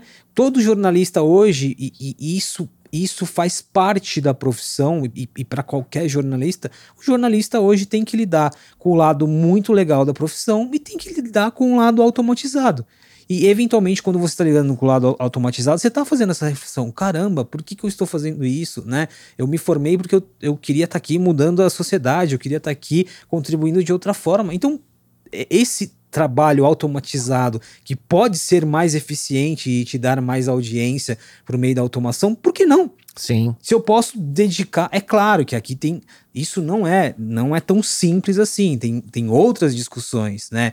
De emprego, de tem várias outras camadas aqui, mas olhando para essa camada muito muito fechadinha aqui no jornalismo é isso, assim, é, posições muito automatizadas que te dão espaço, mas aí, aí tem um lado da sua reinvenção, né? Tem um é... podcast que eu gosto muito, que é o All In Podcast, que é o Jason Calcanis com o Shamaf Palipatia, enfim, com o, o, o, o cofundador do PayPal e tudo mais. Eles são muito, eles vão muito profundo nos temas, né? Então, um dos temas, quando eles estavam falando sobre ChatGPT, sobre é, extinção de algumas profissões, eles falavam, cara, o profissional futuro é o cara que consegue trabalhar com inteligência artificial como dupla né? Então, por exemplo, um redator publicitário, ele pode usar o ChatGPT para ter ideias, para ter é, roteiros e tudo mais, e depois ele pega o que funciona e dá o toque pessoal dele e tudo mais, e ele faz isso numa velocidade muito mais rápida do que ele faria sozinho. Mas dando o toque dele, usando o ChatGPT como dupla de trabalho, né? Isso é muito legal, né? Acho Exa que pro jornalismo serve também. Exatamente, e serve para tudo. E, e aqui, e aí de novo, Léo, assim, eu, eu, eu tenho esses dois lados da, da, discussão. Eu concordo com isso, né? E aí, e, e, não, e não acho que é uma visão romântica, é uma visão é, do que é possível ser feito. E aí tem o outro lado. E o outro lado, que é o lado, não é o lado é, é, o lado do desafio que a gente tem, né? Olha, e aí é um lado que a gente discute aqui, não só no marketing, no negócio, mas na sociedade, né? E os empregos, os empregos que, que serão que já estão sendo automatizados, né? O que a gente por muito tempo chamou de sobreemprego. E a galera da periferia, eu sou da periferia de Osasco, nasci, fui criado, continuo morando lá, né? Os acessos são diferentes, né? Essa inteligência artificial, essa tecnologia é, para eu usá-la, eu também preciso de repertório, eu também preciso de educação. Né? Então tem, tem esse outro lado aqui que continua sendo o mesmo desafio. Mas, de novo, a tecnologia está aqui para é, acrescentar mais desafios, mas ela também está aqui para a gente resolver os problemas que a gente arrasta há muito tempo, né? Então a minha visão ela vai pelos dois lados, assim. Legal é que você falou essa questão do dependendo do seu repertório, a tecnologia vai te dar um resultado diferente, né? Exatamente. Né? Então eu estava conversando no, num episódio que eu fiz que estava participando o Rafael Kiso, né? Ele falou muito sobre isso, né? Falou, meu, a query que eu faço no chat GPT vai vir com o meu repertório, com os meus dados. A resposta que ele vai dar vai ser diferente da pergunta é que sobre, você vai fazer. É, Exato. Não é sobre a resposta, é sobre a, sobre a, a pergunta. pergunta. Aqui, ó, aqui é mega filosófico isso. Aqui, isso aqui vale meu, isso vale para a vida, para a carreira, para tudo que a gente vem falando em relação à diversidade. Diversidade em todos os aspectos, tá? De raça, de corpo, de repertório, de vivência, de origem. É, não é sobre a resposta, é sobre a pergunta. A gente precisa de pessoas que façam perguntas, que não são perguntas diferentes, mas perguntas que tenham outras, que, que, que, venham de outros repertórios, né? Isso é muito, é muito interessante, cara. Tem, falando também de, de conteúdo, um outro podcaster que eu gosto muito, que é o Tim Ferriss, né? Ele fala assim: a minha prof... e ele é um dos top milhões de downloads no Spotify e tudo mais. Ele fala assim: a minha profissão é simplesmente saber fazer perguntas melhores a cada episódio que eu faço. Né? Ele falou: eu tenho que saber fazer perguntas é, cada vez mais profundas, cada vez mais pertinentes. Então, minha profissão é saber fazer perguntas, né? Acho que é um pouco disso que está falando, né? Sim, e aqui entra muito o lado, aqui entra o lado humano que eu estava te falando dessa, dessa minha experiência, né? E que eu não que eu, eu, eu não abandonei, né? Quando eu trago aqui diversidade, e nos bastidores também a gente conversou muito sobre isso, o meu olhar sobre diversidade, é, a, a, minha vivência também como um garoto da periferia, não sou, não, não sou preto, não, não vivi o racismo, não vivi esse tipo de preconceito, mas como que eu entrevisto uma pessoa preta? Como que eu entrevisto uma mulher trans? Né? Eu tenho, como uma pessoa que tem plataformas e que tem responsabilidade, que tem, que, que, que tem o, o poder e a responsabilidade de, de, de, de de ecoar a, a, mensagem de muitas pessoas, como que eu vou fazer isso, né? Qual que é a pergunta que eu vou fazer? E aí, aí tá a vivência, né? Aí tá a, a, a experiência. Isso me ajudou muito, porque às vezes eu ficava, no começo da minha carreira, eu ficava muito intimidado. Meu, eu tô vindo entrevistar aqui o, o CEO de uma companhia mas eu tô vindo de trem, isso aconteceu várias vezes. Eu tô vindo de trem, eu tô pegando trem aqui para sair de Osasco. É, Osasco, para quem não é aqui, é, é, fica na região metropolitana de São Paulo. Eu tô pegando trem para ir fazer entrevista de um presidente. Olha que loucura, né? Olha, naquele momento ali eu, eu parava, fazia entrevista. É, o, que, o que poderia parecer uma limitação, né? Tipo, o que, que eu tô fazendo aqui? Que mundo é esse? Para mim foi, uma, foi, foi, foi muito legal, porque é, dava para agregar. O meu repertório, talvez ali que poderia ser um repertório que, que, que, tinha muita ausência, né? Eu não tive a experiência de poder aprender inglês num outro país ou de conhecer, de viajar, mas assim, era um outro tipo de repertório. Que ia trazer perguntas é, diferentes. o que poderia também. ser uma ausência ali, e de novo, não foi consciente isso. Eu tô falando isso agora depois de, de, de 20 anos, mas é, trouxe ali uma, uma, uma diferença nas perguntas, sabe? Sim. Então foi muito, muito rico, assim, cara. A linha que liga tudo que a gente está falando desde a primeira pergunta, desde que a gente começou a falar, ele está muito na construção, entre aspas, acidental de como todo o seu repertório foi se somando, né? É, eu, e eu gosto, eu gosto do acidental, porque, é, né, conforme você vai amadurecendo, você vai fazendo essa reflexão, né? Meu, se, se isso não tivesse acontecido, para onde teria ido a linha é, do, é, é, do, meta, do, do, multiverso? É, tipo Loki ali, isso, né? Para onde teria isso. ido a linha da minha vida? Mas assim, muitas coisas, muitas coisas surreais. Eu tive, eu tive uma experiência muito legal que, que, que foi meu, meu TCC ali, que eu fui não, não tinha grana. Quem me, quem me pagou para ir para essa viagem foi um professor da faculdade, meu, meu orientador. E eu fui para Cuba Cara, eu fui para Cuba 2010, assim, foi minha primeira viagem internacional, primeira viagem de avião. Caramba. Eu fui para Cuba fazer uma matéria, é um livro reportagem sobre uma blogueira chamada Ioane Sanches, que ela tava, ela tweetava, ela é, tweetava não, ela tinha um blog que ela conseguia muito precariamente de Cuba escrever para fora e, e meio que falar do que estava acontecendo ali. Ela ganhou uma proporção gigantesca e eu fui para Cuba Imagina, cara. E aí toda a vivência de da periferia, toda essa vivência foi, foi assim, foi fundamental, até como forma de, meu, o que que eu faço aqui? O que que eu faço nesse país que eu tenho que falar baixo o que eu tô fazendo aqui? Porque eu, mesmo sendo um estudante, eu era um estudante de jornalismo, né? Então, essas experiências assim, que, que, que uma acidental, outra não, que vai te levando para um para um misto de coisas. E, e, eu jamais, e quando eu estava lá em Cuba, fazendo, é, trabalhando nesse livro reportagem, quando eu voltei, eu jamais imaginei que eu iria para o lado de tecnologia e inovação. Jamais imaginei. Olha que curioso, né? E você sabe quando você fala assim dessa diversidade, mas que tem uma linha que conecta tudo, né? Do, dos seus conteúdos, quando você falou daquela pauta, ah, de manhã eu postei sobre um tema, à tarde sobre outro, à noite sobre outro e tal, né? Eu sou, eu, eu tenho, eu sou impactado às vezes por conteúdos que te envolvem ou que você está participando e tudo mais. Aí outro dia, é dezembro, eu tava lá no Instagram, de repente eu tô dando scroll assim, aí vejo, ué, pacete. Era você na CCXP com a com aquela com o casaco da série limitada que a Puma fez com a CCXP. eu falei, ah, caramba, o Pacete aqui na cultura pop também, né? E aí eu fui entendendo quanto, com, quão conectado você estava com tudo isso também, porque para mim o, o, tag que ligava você era, era tecnologia, inovação, marketing, publicidade, né? Claro que também não está tão longe a cultura pop, né? É, e aí eu vi como você é muito conectado com, com o Gustavo, né, Giro Gustavo Giro, um, um, amigão, inclusive esse, esse projeto Puma CCXP um projeto que ele liderou ali e ele tem muito carinho nesse projeto. Mas é muito louco, porque eu acho que no Instagram eu acabo refletindo muito mais, muito mais isso, né? Esse lado. Porque ali, ali eu acho que tem um lado um pouco mais do do, das coisas que eu curto, né? Tem trabalho, mas é um trabalho ah, misturado ali. Eu sei. Mas eu tenho muito essa conexão. Só que, de novo, cara, porque eu, eu sempre tenho muito medo de no ser o impostor, né? é, é, uma conexão assim, ah, o mundo. Meu, eu gosto muito do mundo geek, mas eu não sou, eu não sou o cara referência. Uhum. É, se você me perguntar aqui dos cânones de Star Wars e tal, talvez eu fique te devendo mas sou muito fã. Entusiasta, né? Tô, é, eu tô, tipo, agora tô na fase de Mandalorian e.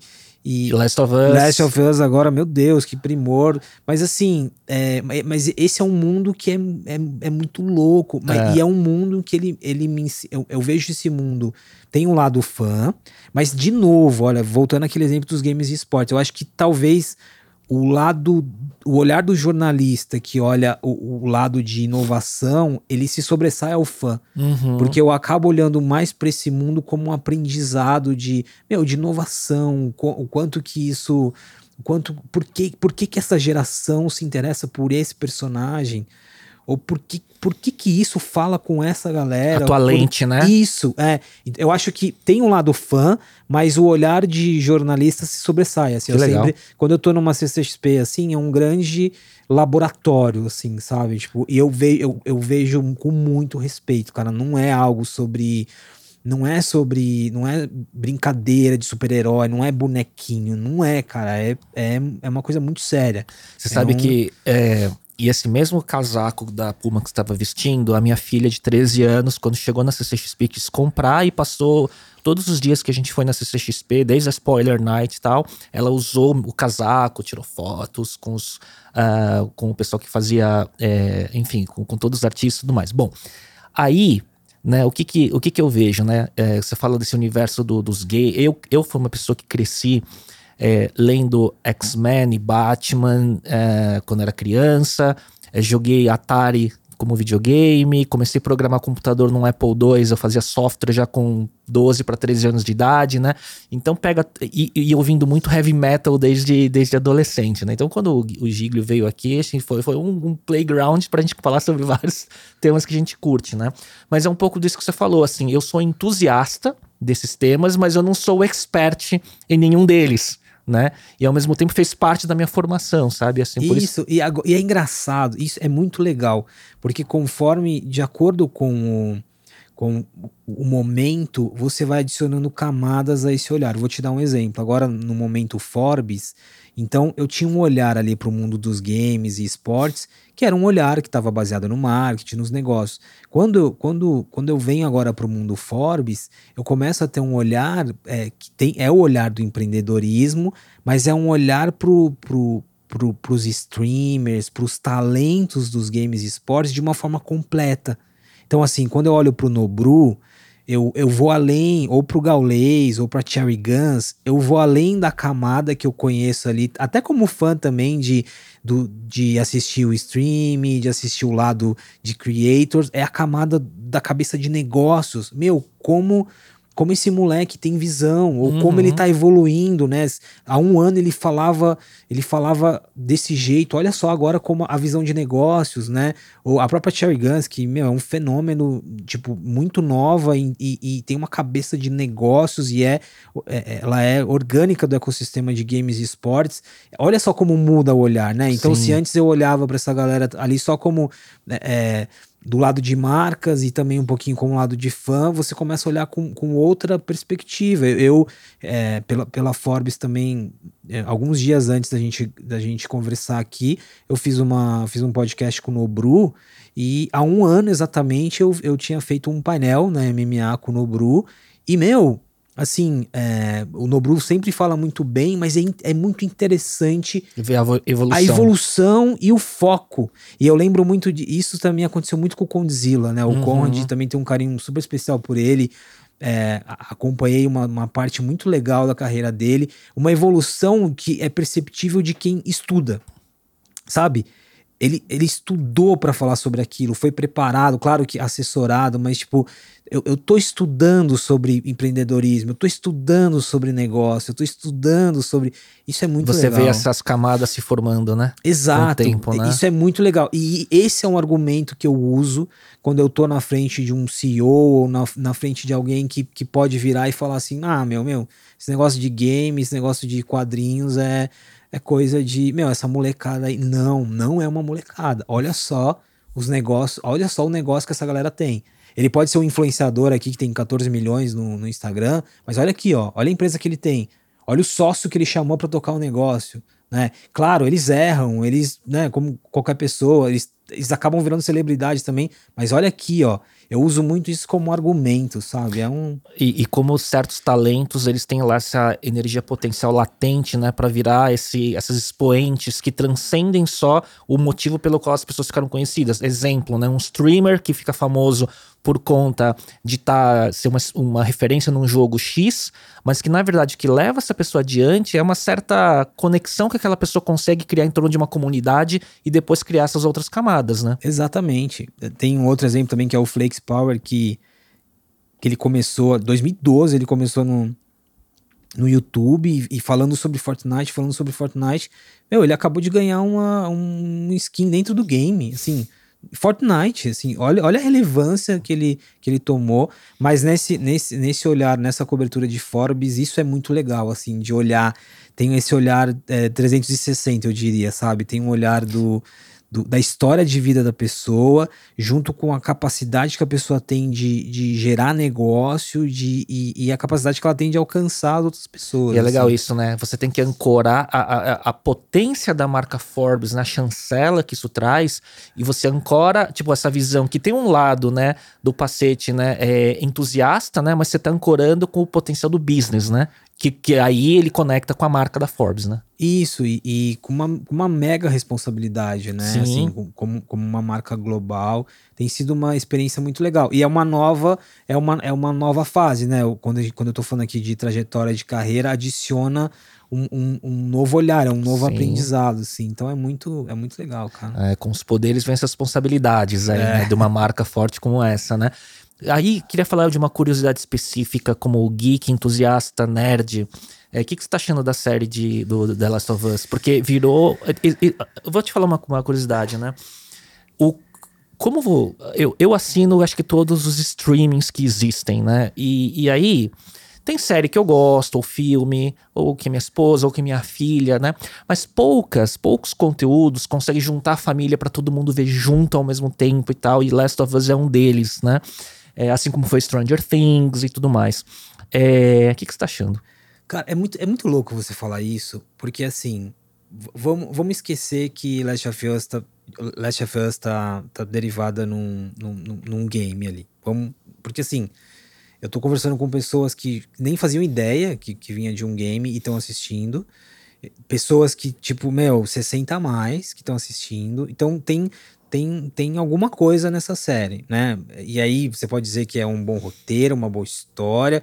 De novo, tem um risco, né? É um formato que conversa com algo que tá desgast... que, que ficou desgastado, né? Eu gosto muito do gênero, eu gosto muito de zumbis, até porque não pode dizer que Last of Us é zumbi, né? No, no, set de gravação tá Sim. tá proibida essa palavra, mas é um gênero que conversa ali com algo que ficou desgastado um pouco, mas tem tem algo aí, né? Tem uma qualidade, tem uma boa história. Eu tô percebendo muito isso. Furou a bolha. Sim. Furou a bolha do game. É, eu não era, apesar de jogar, eu não era, tipo, heavy, assim, de, de, de, do game, mas, meu, eu tô apaixonado. Eu acho que eu acabo me conectando com um ou outro episódio mais, né? Mas tem algumas coisas nessa série que me chamam muita atenção. Eu acho que no segundo episódio, eu sou, eu, eu sou muito ruim para nomes de personagens, mas tem uma personagem que é a, a, a parceira ali, que ela, ela vai acender o isqueiro. E a, a, esse episódio, ele poderia, ele poderia ser basicamente ter uma explosão e uma destruição ali, mas mostra ela tentando, né? Ela, ela tendo uma conexão ali e ela tentando. Com infectado. É. é, e ela tentando. Olha, eu, eu sou péssimo. Olha, eu dando spoiler. Mas tem. O que, que eu tô querendo dizer? Tem um tipo de sutileza. Assim, eu, eu, eu poderia, pelo caminho narrativo da destruição, Sim. que talvez todos nós estejamos cansados, mas eu fui por outro caminho, né? A, a construção de personagens é fantástica. É, eu fui pelo caminho de, meu, eu preciso, eu preciso destruir isso daqui, tipo, o, a pior das hipóteses é a melhor das hipóteses. Sim. Bom, depois quem assistir vai vai entender, mas tem, tem um pouco disso, assim. É, eu acho que varia muito, mas eu tô gostando. Eu até gosto mais do que o normal, né? Eu fico falando para as pessoas. É, algumas pessoas, eu já, eu já vi algumas pessoas que se apegaram muito a alguns episódios né? E, e outros não. E, mas... o, e o inverso também, alguns que, uh, episódios que muitos gostam, outros não. E aí, quem jogou o jogo também tem uma, um olhar diferente sobre a fidelidade do roteiro da série, que tem adaptações que a maioria diz que é para melhor, eu acredito que sim. Pois é. Privilegiando pois é. A, a, construção dos personagens, né? E, e, e, assim, e eu acho que e a, a HBO novamente tem uma capacidade aí de. Porque, de novo, a gente tem que esperar um episódio. Tem, ela, de novo, ela tá fazendo isso, né? Já com, com outras séries. Acho que tem. tem Ao algum... contrário da maratona da Netflix. Pois é, né? tem, tem alguns méritos aí. Ah. É, eu não sei a, a, capacidade de levar a galera pro game, né? Pou, pouquíssimas pessoas é. chegarem e falar, não, agora eu quero jogar. Acho que teve uma em todo o meu. Eu até, até vou emprestar o, o, o, o, Play. Mas, assim, eu tô achando um primor, cara. De, de... É, a gente assistiu, a gente não assistiu o último episódio, que é o oitavo, no domingo, que é quando lança, domingo às 11 da noite, né? É, mas a gente assistiu ontem à noite. Foi heavy, aquele final do, do, episódio de ontem. Assim, agora heavy. Pascal. É, e agora buga, né? Se ele é o Mandalorian ou se ele é o Joel, né? Assim, porque tá junto agora, né? E aí, e é, e, é, e é muito louco. Porque... E ele tava no, na CCXP com a tava, Bella Ramsey, né? É, e, aí, e aí é muito louco, porque isso é muito legal. Isso é muito legal. Olha só o poder de uma boa. de um, de um, tipo, de um bom trabalho, né? É, tem gente que tá assistindo Mandalorian, que, que eu conheço, por causa dele. Ah. Só que também já chegaram e já reclamaram: ah, eu não tô, eu não tô curtindo Mandalorian, eu não tô entendendo nada, o que, que é isso? É uma seita, não é? eu falei, não, calma, você vai entender, mas também tem um lado, né? Tipo, tem, quem é fã desse, desse mundo. Isso. E aí eu até falei pra pessoa, pô, mas ele dificilmente você vai ver o rosto dele, né? E tal. Mas assim, tem isso também. Tipo, uma obra leva pra outra, é. mas, cara. É... Então, ó, ó, isso aí num, numa linguagem de marketing e digital é, o, o, um, uma audiência de Mandalorian cujo CAC foi no Last of Us, né? Pois é. é, é, isso, é isso. E de novo, assim, é, é claro que a gente eu, é, não dá mais para comparar as coisas, ah, o último episódio de Game of Thrones e tal, mas de novo, a gente tem. Quantas vezes a gente não falou, né? E vem as análises, ah, acabou a era das séries que a gente vai ter o episódio que vai ser aguardado e comentado. Não, tá rolando, cara. Se a qualidade do conteúdo é muito boa, como é tradicional da HBO, Tá rolando. Vai e rolar. assim, eu, e eu prefiro, de verdade. É, né? Eu tenho uma expectativa do domingo E não necessariamente eu assisto no domingo, é muito louco. Às vezes eu. Só se bloqueia é, para não ter spoiler, né? É. Mas eu. Mas assim, eu tô gostando muito. Eu acho que, de novo, é sobre história, né? Por mais clichê que seja sobre história, é, é sobre algo bem feito e é sobre também você é, ter respeito um pouquinho com aquilo. Respeito, mas também uma ousadia, né? Não é porque eu tô fazendo uma adaptação que eu não posso. que eu não posso ir além em algumas coisas, né? Uhum. Pacete, indo para uma reta final, o que, que você usa aí de ferramentas para desenvolvimento pessoal, autoconhecimento, terapias, coaches, meditação? O que, que você faz? Cara, agora eu tô entrando numa. Agora eu comecei a dormir. é uma boa.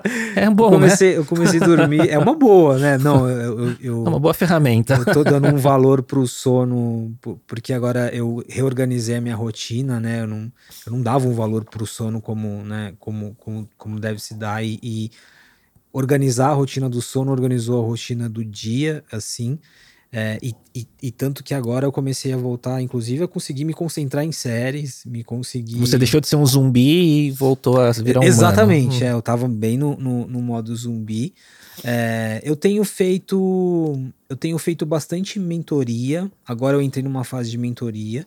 Né? Eu, não, eu não gosto muito eu acho que, assim, eu acabo, eu acabo tendo ali algumas pessoas. Tem pessoas que, que você segue, que você consome conteúdo, mas eu gosto muito de uma conversa. É, chega, um, chega um momento da vida que você precisa de uma conversa de uma pessoa que, que também te conhece, sabe? Sim. Então eu tenho feito muitas mentorias. Eu tenho mentores que, inclusive, são CMOs, isso é muito, muito engraçado, que, que me acompanham, pessoas. É, e, e, fala abertamente, o próprio Gustavo Giglio, que além de um amigo, é um, é um puta conselheiro, assim, mas nesse momento eu tô nessa fase, assim, de ouvir algumas pessoas, até pra, pra, pra entender. Tô voltando a ler, cara, de novo, que eu tava com com tava com over. Você sabe que eu fiquei, eu, eu vivi uma fase de consumo de podcast absurdo absurdo, né? Até por, por, por, produzir e tal. E depois dei uma parada, assim, não tava conseguindo. Overdose. É, agora tô, tô. Ainda não voltei, mas, mas agora tô voltando a ler. E só que eu tô voltando a ler é, livros mais relacionados ao, ao, ao, dia a dia, assim, um pouco mais atuais, sabe? Uhum, então uhum. eu tô lendo. Eu voltei a ler um livro da Amy Webb, que, que é super oportuno, que ela fala das titãs da inteligência artificial. Que, que, é muito louco. Esse livro ele é de, 2000, se não me engano, é 2018, 2019, que ela fala da disparidade entre como a China, é, até a Índia e Estados Unidos em relação à inteligência artificial. E, tipo, ela, ela tá falando, ela já dá um, dá um spoiler ali de chat GPT muito louco. Então eu tô voltando, tô voltando a ler. É um pouco disso, assim. O, o LinkedIn, obviamente, continua sendo uma ferramenta.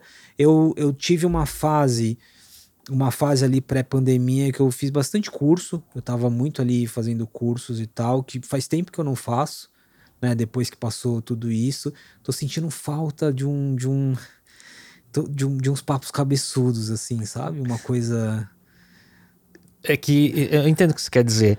É, e o cabeçudo, ele tá muito mais ligado à diversidade de repertório, né? A soma da diversidade de repertório que permite essas conexões de profundidades acontecerem de formas imprevistas, assim, né? Porque se você vai para uma conversa óbvia por um tema técnico ou um assunto específico, às vezes não dá para aprofundar quando você tem uma conexão muito mais.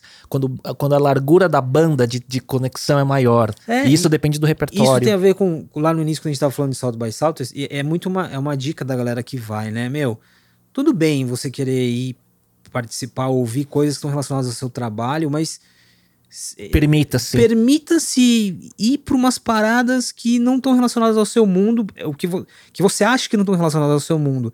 Eu tô entrando nessa fase, uhum. assim, da, da, da, vida. Tá bom, eu, eu, sinto falta de fazer alguma, alguma coisa, assim, de ter um papo, mas assim, provavelmente não é sobre comunicação.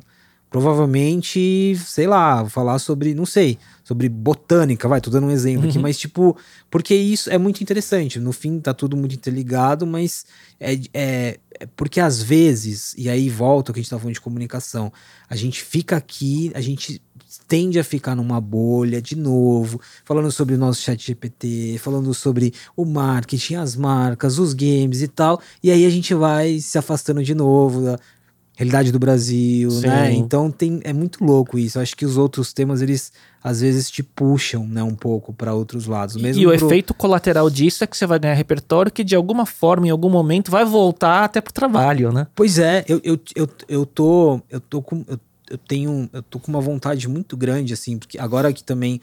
é, Agora que eu tô voltando pros, pros festivais, tá, esse ano tem muito evento, o próprio. Depois tem o Web Summit e tal. Mas eu tô com uma vontade muito grande de um pouco de desbravar o Brasil do ponto de vista de inovação. né? Então a gente tem cenas de inovação no Nordeste fantásticas, no Sul, sabe? De ir, de ir para os eventos mais locais. Eu até já vou para alguns. Ano passado eu tive experiências muito legais. Até o Rafa Kiso, viajei bastante com o Rafa Kiso, é, indo para Minas, com o Sebrae ali, sul de Minas, indo é, falar sobre. Eu fui falar de metaverso, tipo, para um, pro- um contexto muito diferente do que a gente tá aqui. E, e- e um- uma baita experiência, assim, sabe? Num contexto do agro, num contexto de outras legal. regiões. Então eu tô um pouco, tô, tô um pouco com essa necessidade, assim, No sabe? episódio com o Rafa Kiso, tava o Rafa Kiso, o Rafael Pinho da Spark e o Pedro Alvim do Magalu.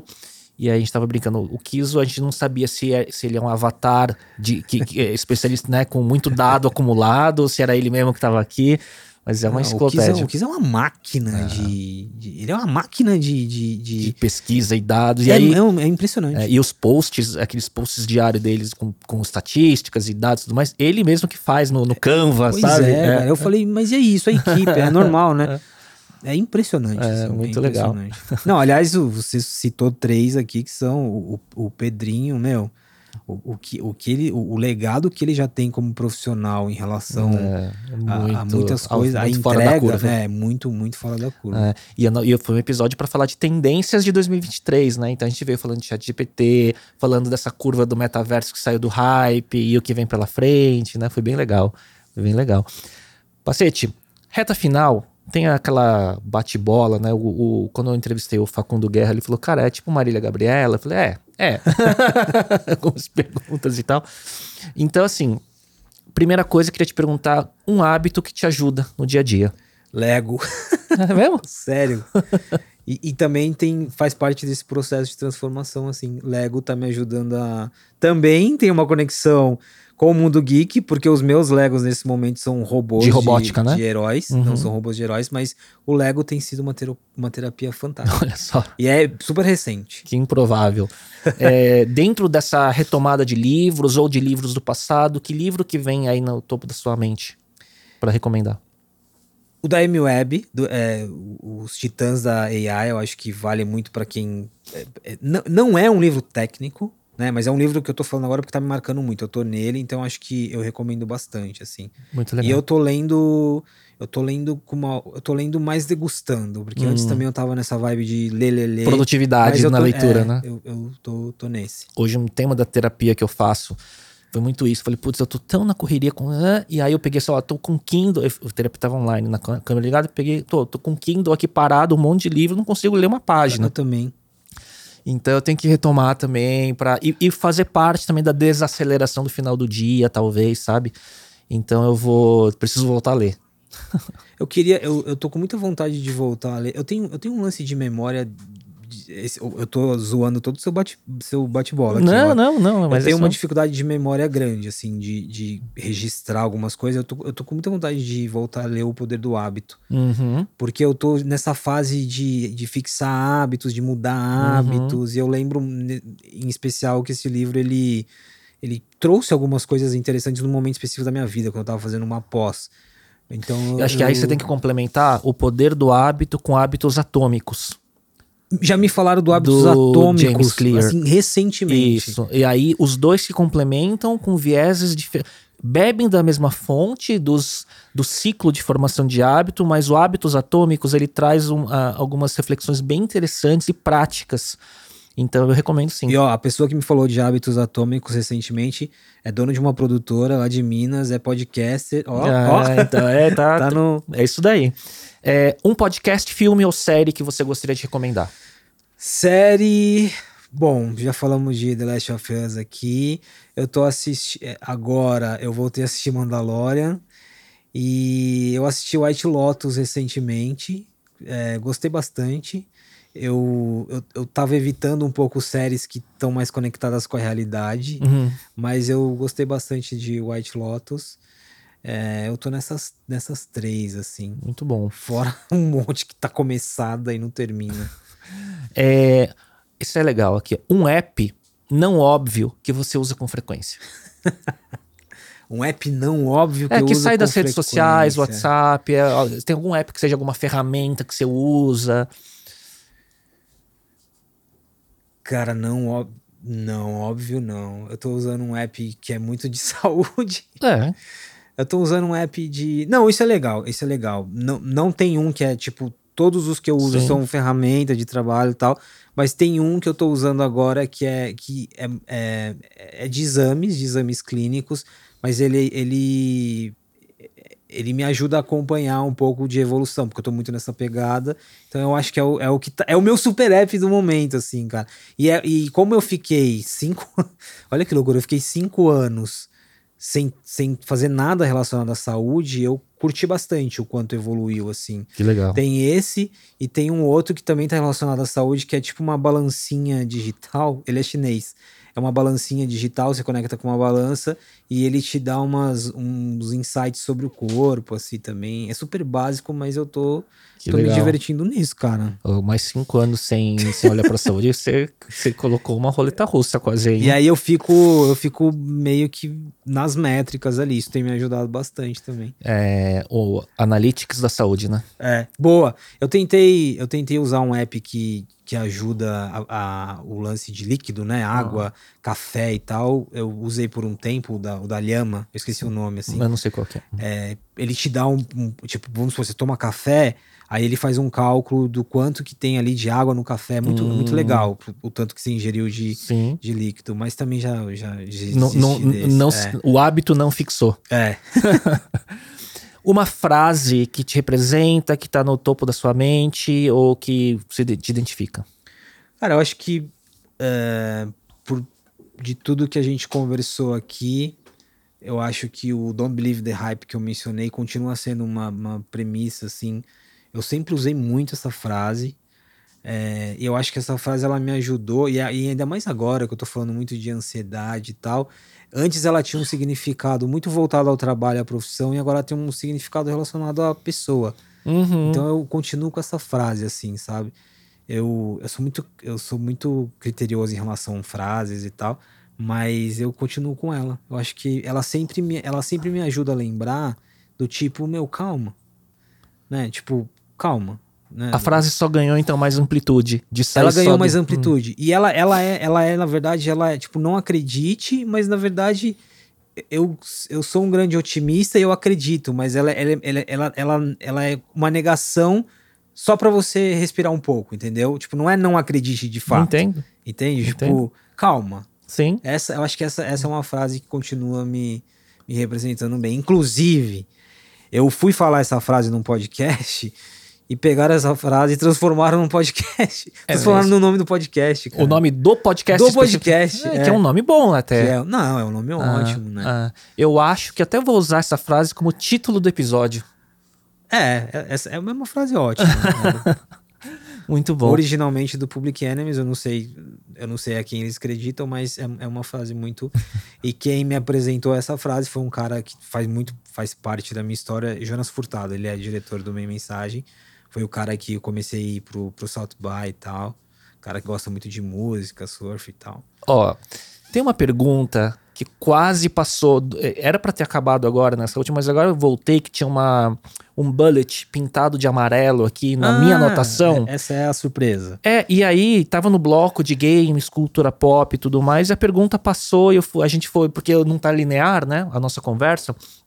E aí veio uma pergunta de uma pessoa em, em- conhecida em comum nosso, que é, pediu pra te perguntar de onde que vem a sua paixão por sneaker e quem que te incentivou.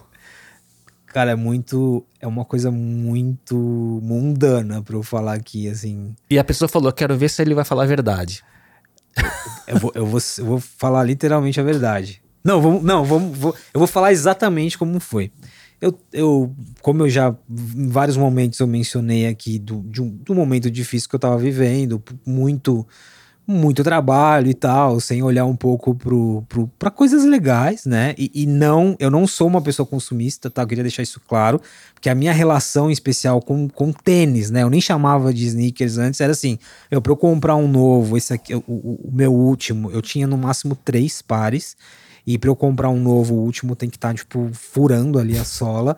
Mas em determinado momento, um cara chamado Gustavo Giglio, que é o que, que, que tipo, há muito tempo. É, dizem de... que é, engana do baixo, né? É. é. Que, que faz várias coisas, é empreendedor serial e tal, mas ele, ele num, num, numa frase muito, assim, numa conversa muito, muito sem compromisso nenhum, ele falou: Meu, para de trabalhar um pouco e vai curtir a vida, pega, pega o dinheiro e vai comprar uns sneakers, vai comprar bonequinho. É, ele usou o termo bonequinho brincando. E o pior é que eu dei ouvido para ele, cara. O pior é que eu dei ouvido e eu comprei um, eu comprei um Jordan, um Jordan, um, um Jordan laranja. Olha para você ver como que eu sou ótimo. Eu comprei um Jordan laranja. Só que é o seguinte, e aí eu acho que vale porque a gente tava falando de novo. Eu coloquei esse Jordan no pé, fui para um evento e uma menina chegou nesse evento e falou assim: Meu, você tá com um Jordan modelo não sei o que, não sei o que lá. Eu falei, é, não sei, que legal. Eu, eu, nem eu sabia o modelo que tava usando. Eu falei, e aí, assim, de verdade, o sneaker ele, ele traz uma conversa, ele traz. E aí depois eu fui entender que, meu, que legal, né? Que legal. Depois, claro, eu fui comprando mais alguns. É, hoje... hoje... você tem um, um, quarto inteiro com não, mil sneakers. Não, não, de jeito nenhum. e, e, e, eu tento definir um critério, assim. E, de novo, eu não compro, eu não tô num nível do Gustavo, tipo, ah, um modelo exclusivo. Não. Eu compro porque eu acho bonito, né? Eu não, eu não, eu, e eu tenho muita dificuldade de dizer, ah, esse aqui é o modelo que o Dior. Não. Eu compro porque eu acho bonito. Mas assim, eu tento arrumar um critério, assim, por que, que eu estou comprando? Né? Qual, o que que falta agora? E aí teve um, teve um momento que eu falei para ele, meu, você me ferrou, porque agora eu quero comprar e eu vou parar, não vou mais. e aí ele mandou um áudio e falou assim, não, continua comprando. E não compra só Jordan, você tem que comprar Adidas, tem que comprar Puma. Ele é o cara que foi te dando a droga, assim, né? É. E foi te viciando. E aí né? eu tenho uma, tenho uma amiga, uma, uma outra amiga editora da Forbes, que a gente brinca muito, né? Porque comecei a falar de sneakers com ela e ela fica me zoando. Falei, meu, você se entregou ao capitalismo, que absurdo, não sei o quê. E trabalha na Forbes, é. né? Vai falar de capitalismo. E aí ela fica, toda hora ela fica lá procurando, ela me fala, olha, olha esse aqui que bonito, olha esse modelo e tal. E aí ela fica, ela, eles nem se conhecem, mas ela fica falando do Gustavo. Não, o Gustavo fica te levando pro mau caminho. Mas assim, cara, é, é muito legal. É, e, e é, é, um, é, um, é, um, é um estilo muito, muito legal. Então, o. o Ó, eu respondi, assim, o nível de sinceridade nessa resposta foi a gente gera um corte específico pro Gustavo. É. E então foi salvo pelo sono e pelos sneakers, né? É isso, salvo pelo sono e pelos sneakers. Muito bom. E dizem que o Giglio, além de tocar razoavelmente baixo, faz uns cafés meia boca também, né? É, café. Na Coffee Hunter. É. Né? eu às vezes, às vezes eu tô no mercado, eu tô fazendo compras no mercado e aí eu, mando, eu tô na prateleira de café, eu mando umas fotos para ele. Olha só esse aqui, ó, café pilão. muito bom, muito bom. Pacete, obrigado Baita papo. Cara, o que eu, eu, eu que super agradeço. De novo, é, no início eu falei para você, como jornalista, sempre tem, tem uma barreira assim, né, cara? Tipo, que, que, que ideia que a gente vai trocar, do que, que a gente vai conversar. Assim, e pelo nível dos convidados que você tem aqui, é, é uma honra. Eu espero realmente que, que tenha sido uma troca assim, o que você faz aqui de a pré-conversa, assim, eu nunca tive uma pré-conversa como a gente teve aqui, tanto uhum. que foi muito uhum. difícil da gente começar o episódio. É, a gente né? teve então, que fazer um hard stop no, no esquenta é. que já tava, né? Então, falando pra caramba e tal, mas assim, foi muito, muito bom, cara. Muito bom. E, e, você sabe que não é intencional, mas eu aprendi que esse processo de como eu faço, ele é não, é, não vou falar que é um método, porque ele não é feito para ser um método, né? É uma característica minha, mas eu, eu, eu descobri isso, né? Que é, montar uma pauta intencional, compartilhar essa pauta, é, mas que a pauta não, não define a conversa, ele é só né, territórios que dá para explorar, a forma como você recebe a pessoa no estúdio, o bate-papo do esquenta, tudo isso ele vai criando o um ambiente para conversa e, e, e, e, o meu rito. É, e muda, muda, muda tudo, assim, o resultado da conversa é, é, é outro, assim, Sim. indiscutível. É. E eu acho que nesse universo de produzir conteúdo, se você não tiver a sua assinatura, né, a sua se você não trouxer a sua característica é, e você tá, se você estiver fazendo isso porque você quer ter um podcast, vai ser mais um e não vai ter longevidade, né? É. Então é, é um pouco do que eu vejo também na forma, na sua abordagem com a sua produção de conteúdo. Existe uma autenticidade do repertório, da, das suas características, que é a assinatura por trás, né? Então acho que isso é o, o segredo, né? É isso. E de novo, é, é a construção que a gente está falando de, de longo prazo, né? Não é sobre o podcast, é sobre o Léo, é sobre, é sobre muito mais do que isso. Muito. Muito bom, Pacete. Obrigado de novo. Eu acho que em breve a gente, em algum momento, a gente faz capítulo 2, porque sempre vai ter assunto para conversar sobre inovação, né? Pô, don't believe the hype. Queria agradecer a toda a audiência por acompanhar mais um episódio, que até o último momento a gente teve segredos sendo revelados, inclusive da questão dos sneakers. Se, se o Giglio chegou até esse minuto, significa que, que, o, que o episódio reteve ele, né? E a gente volta na próxima semana. Tchau, tchau.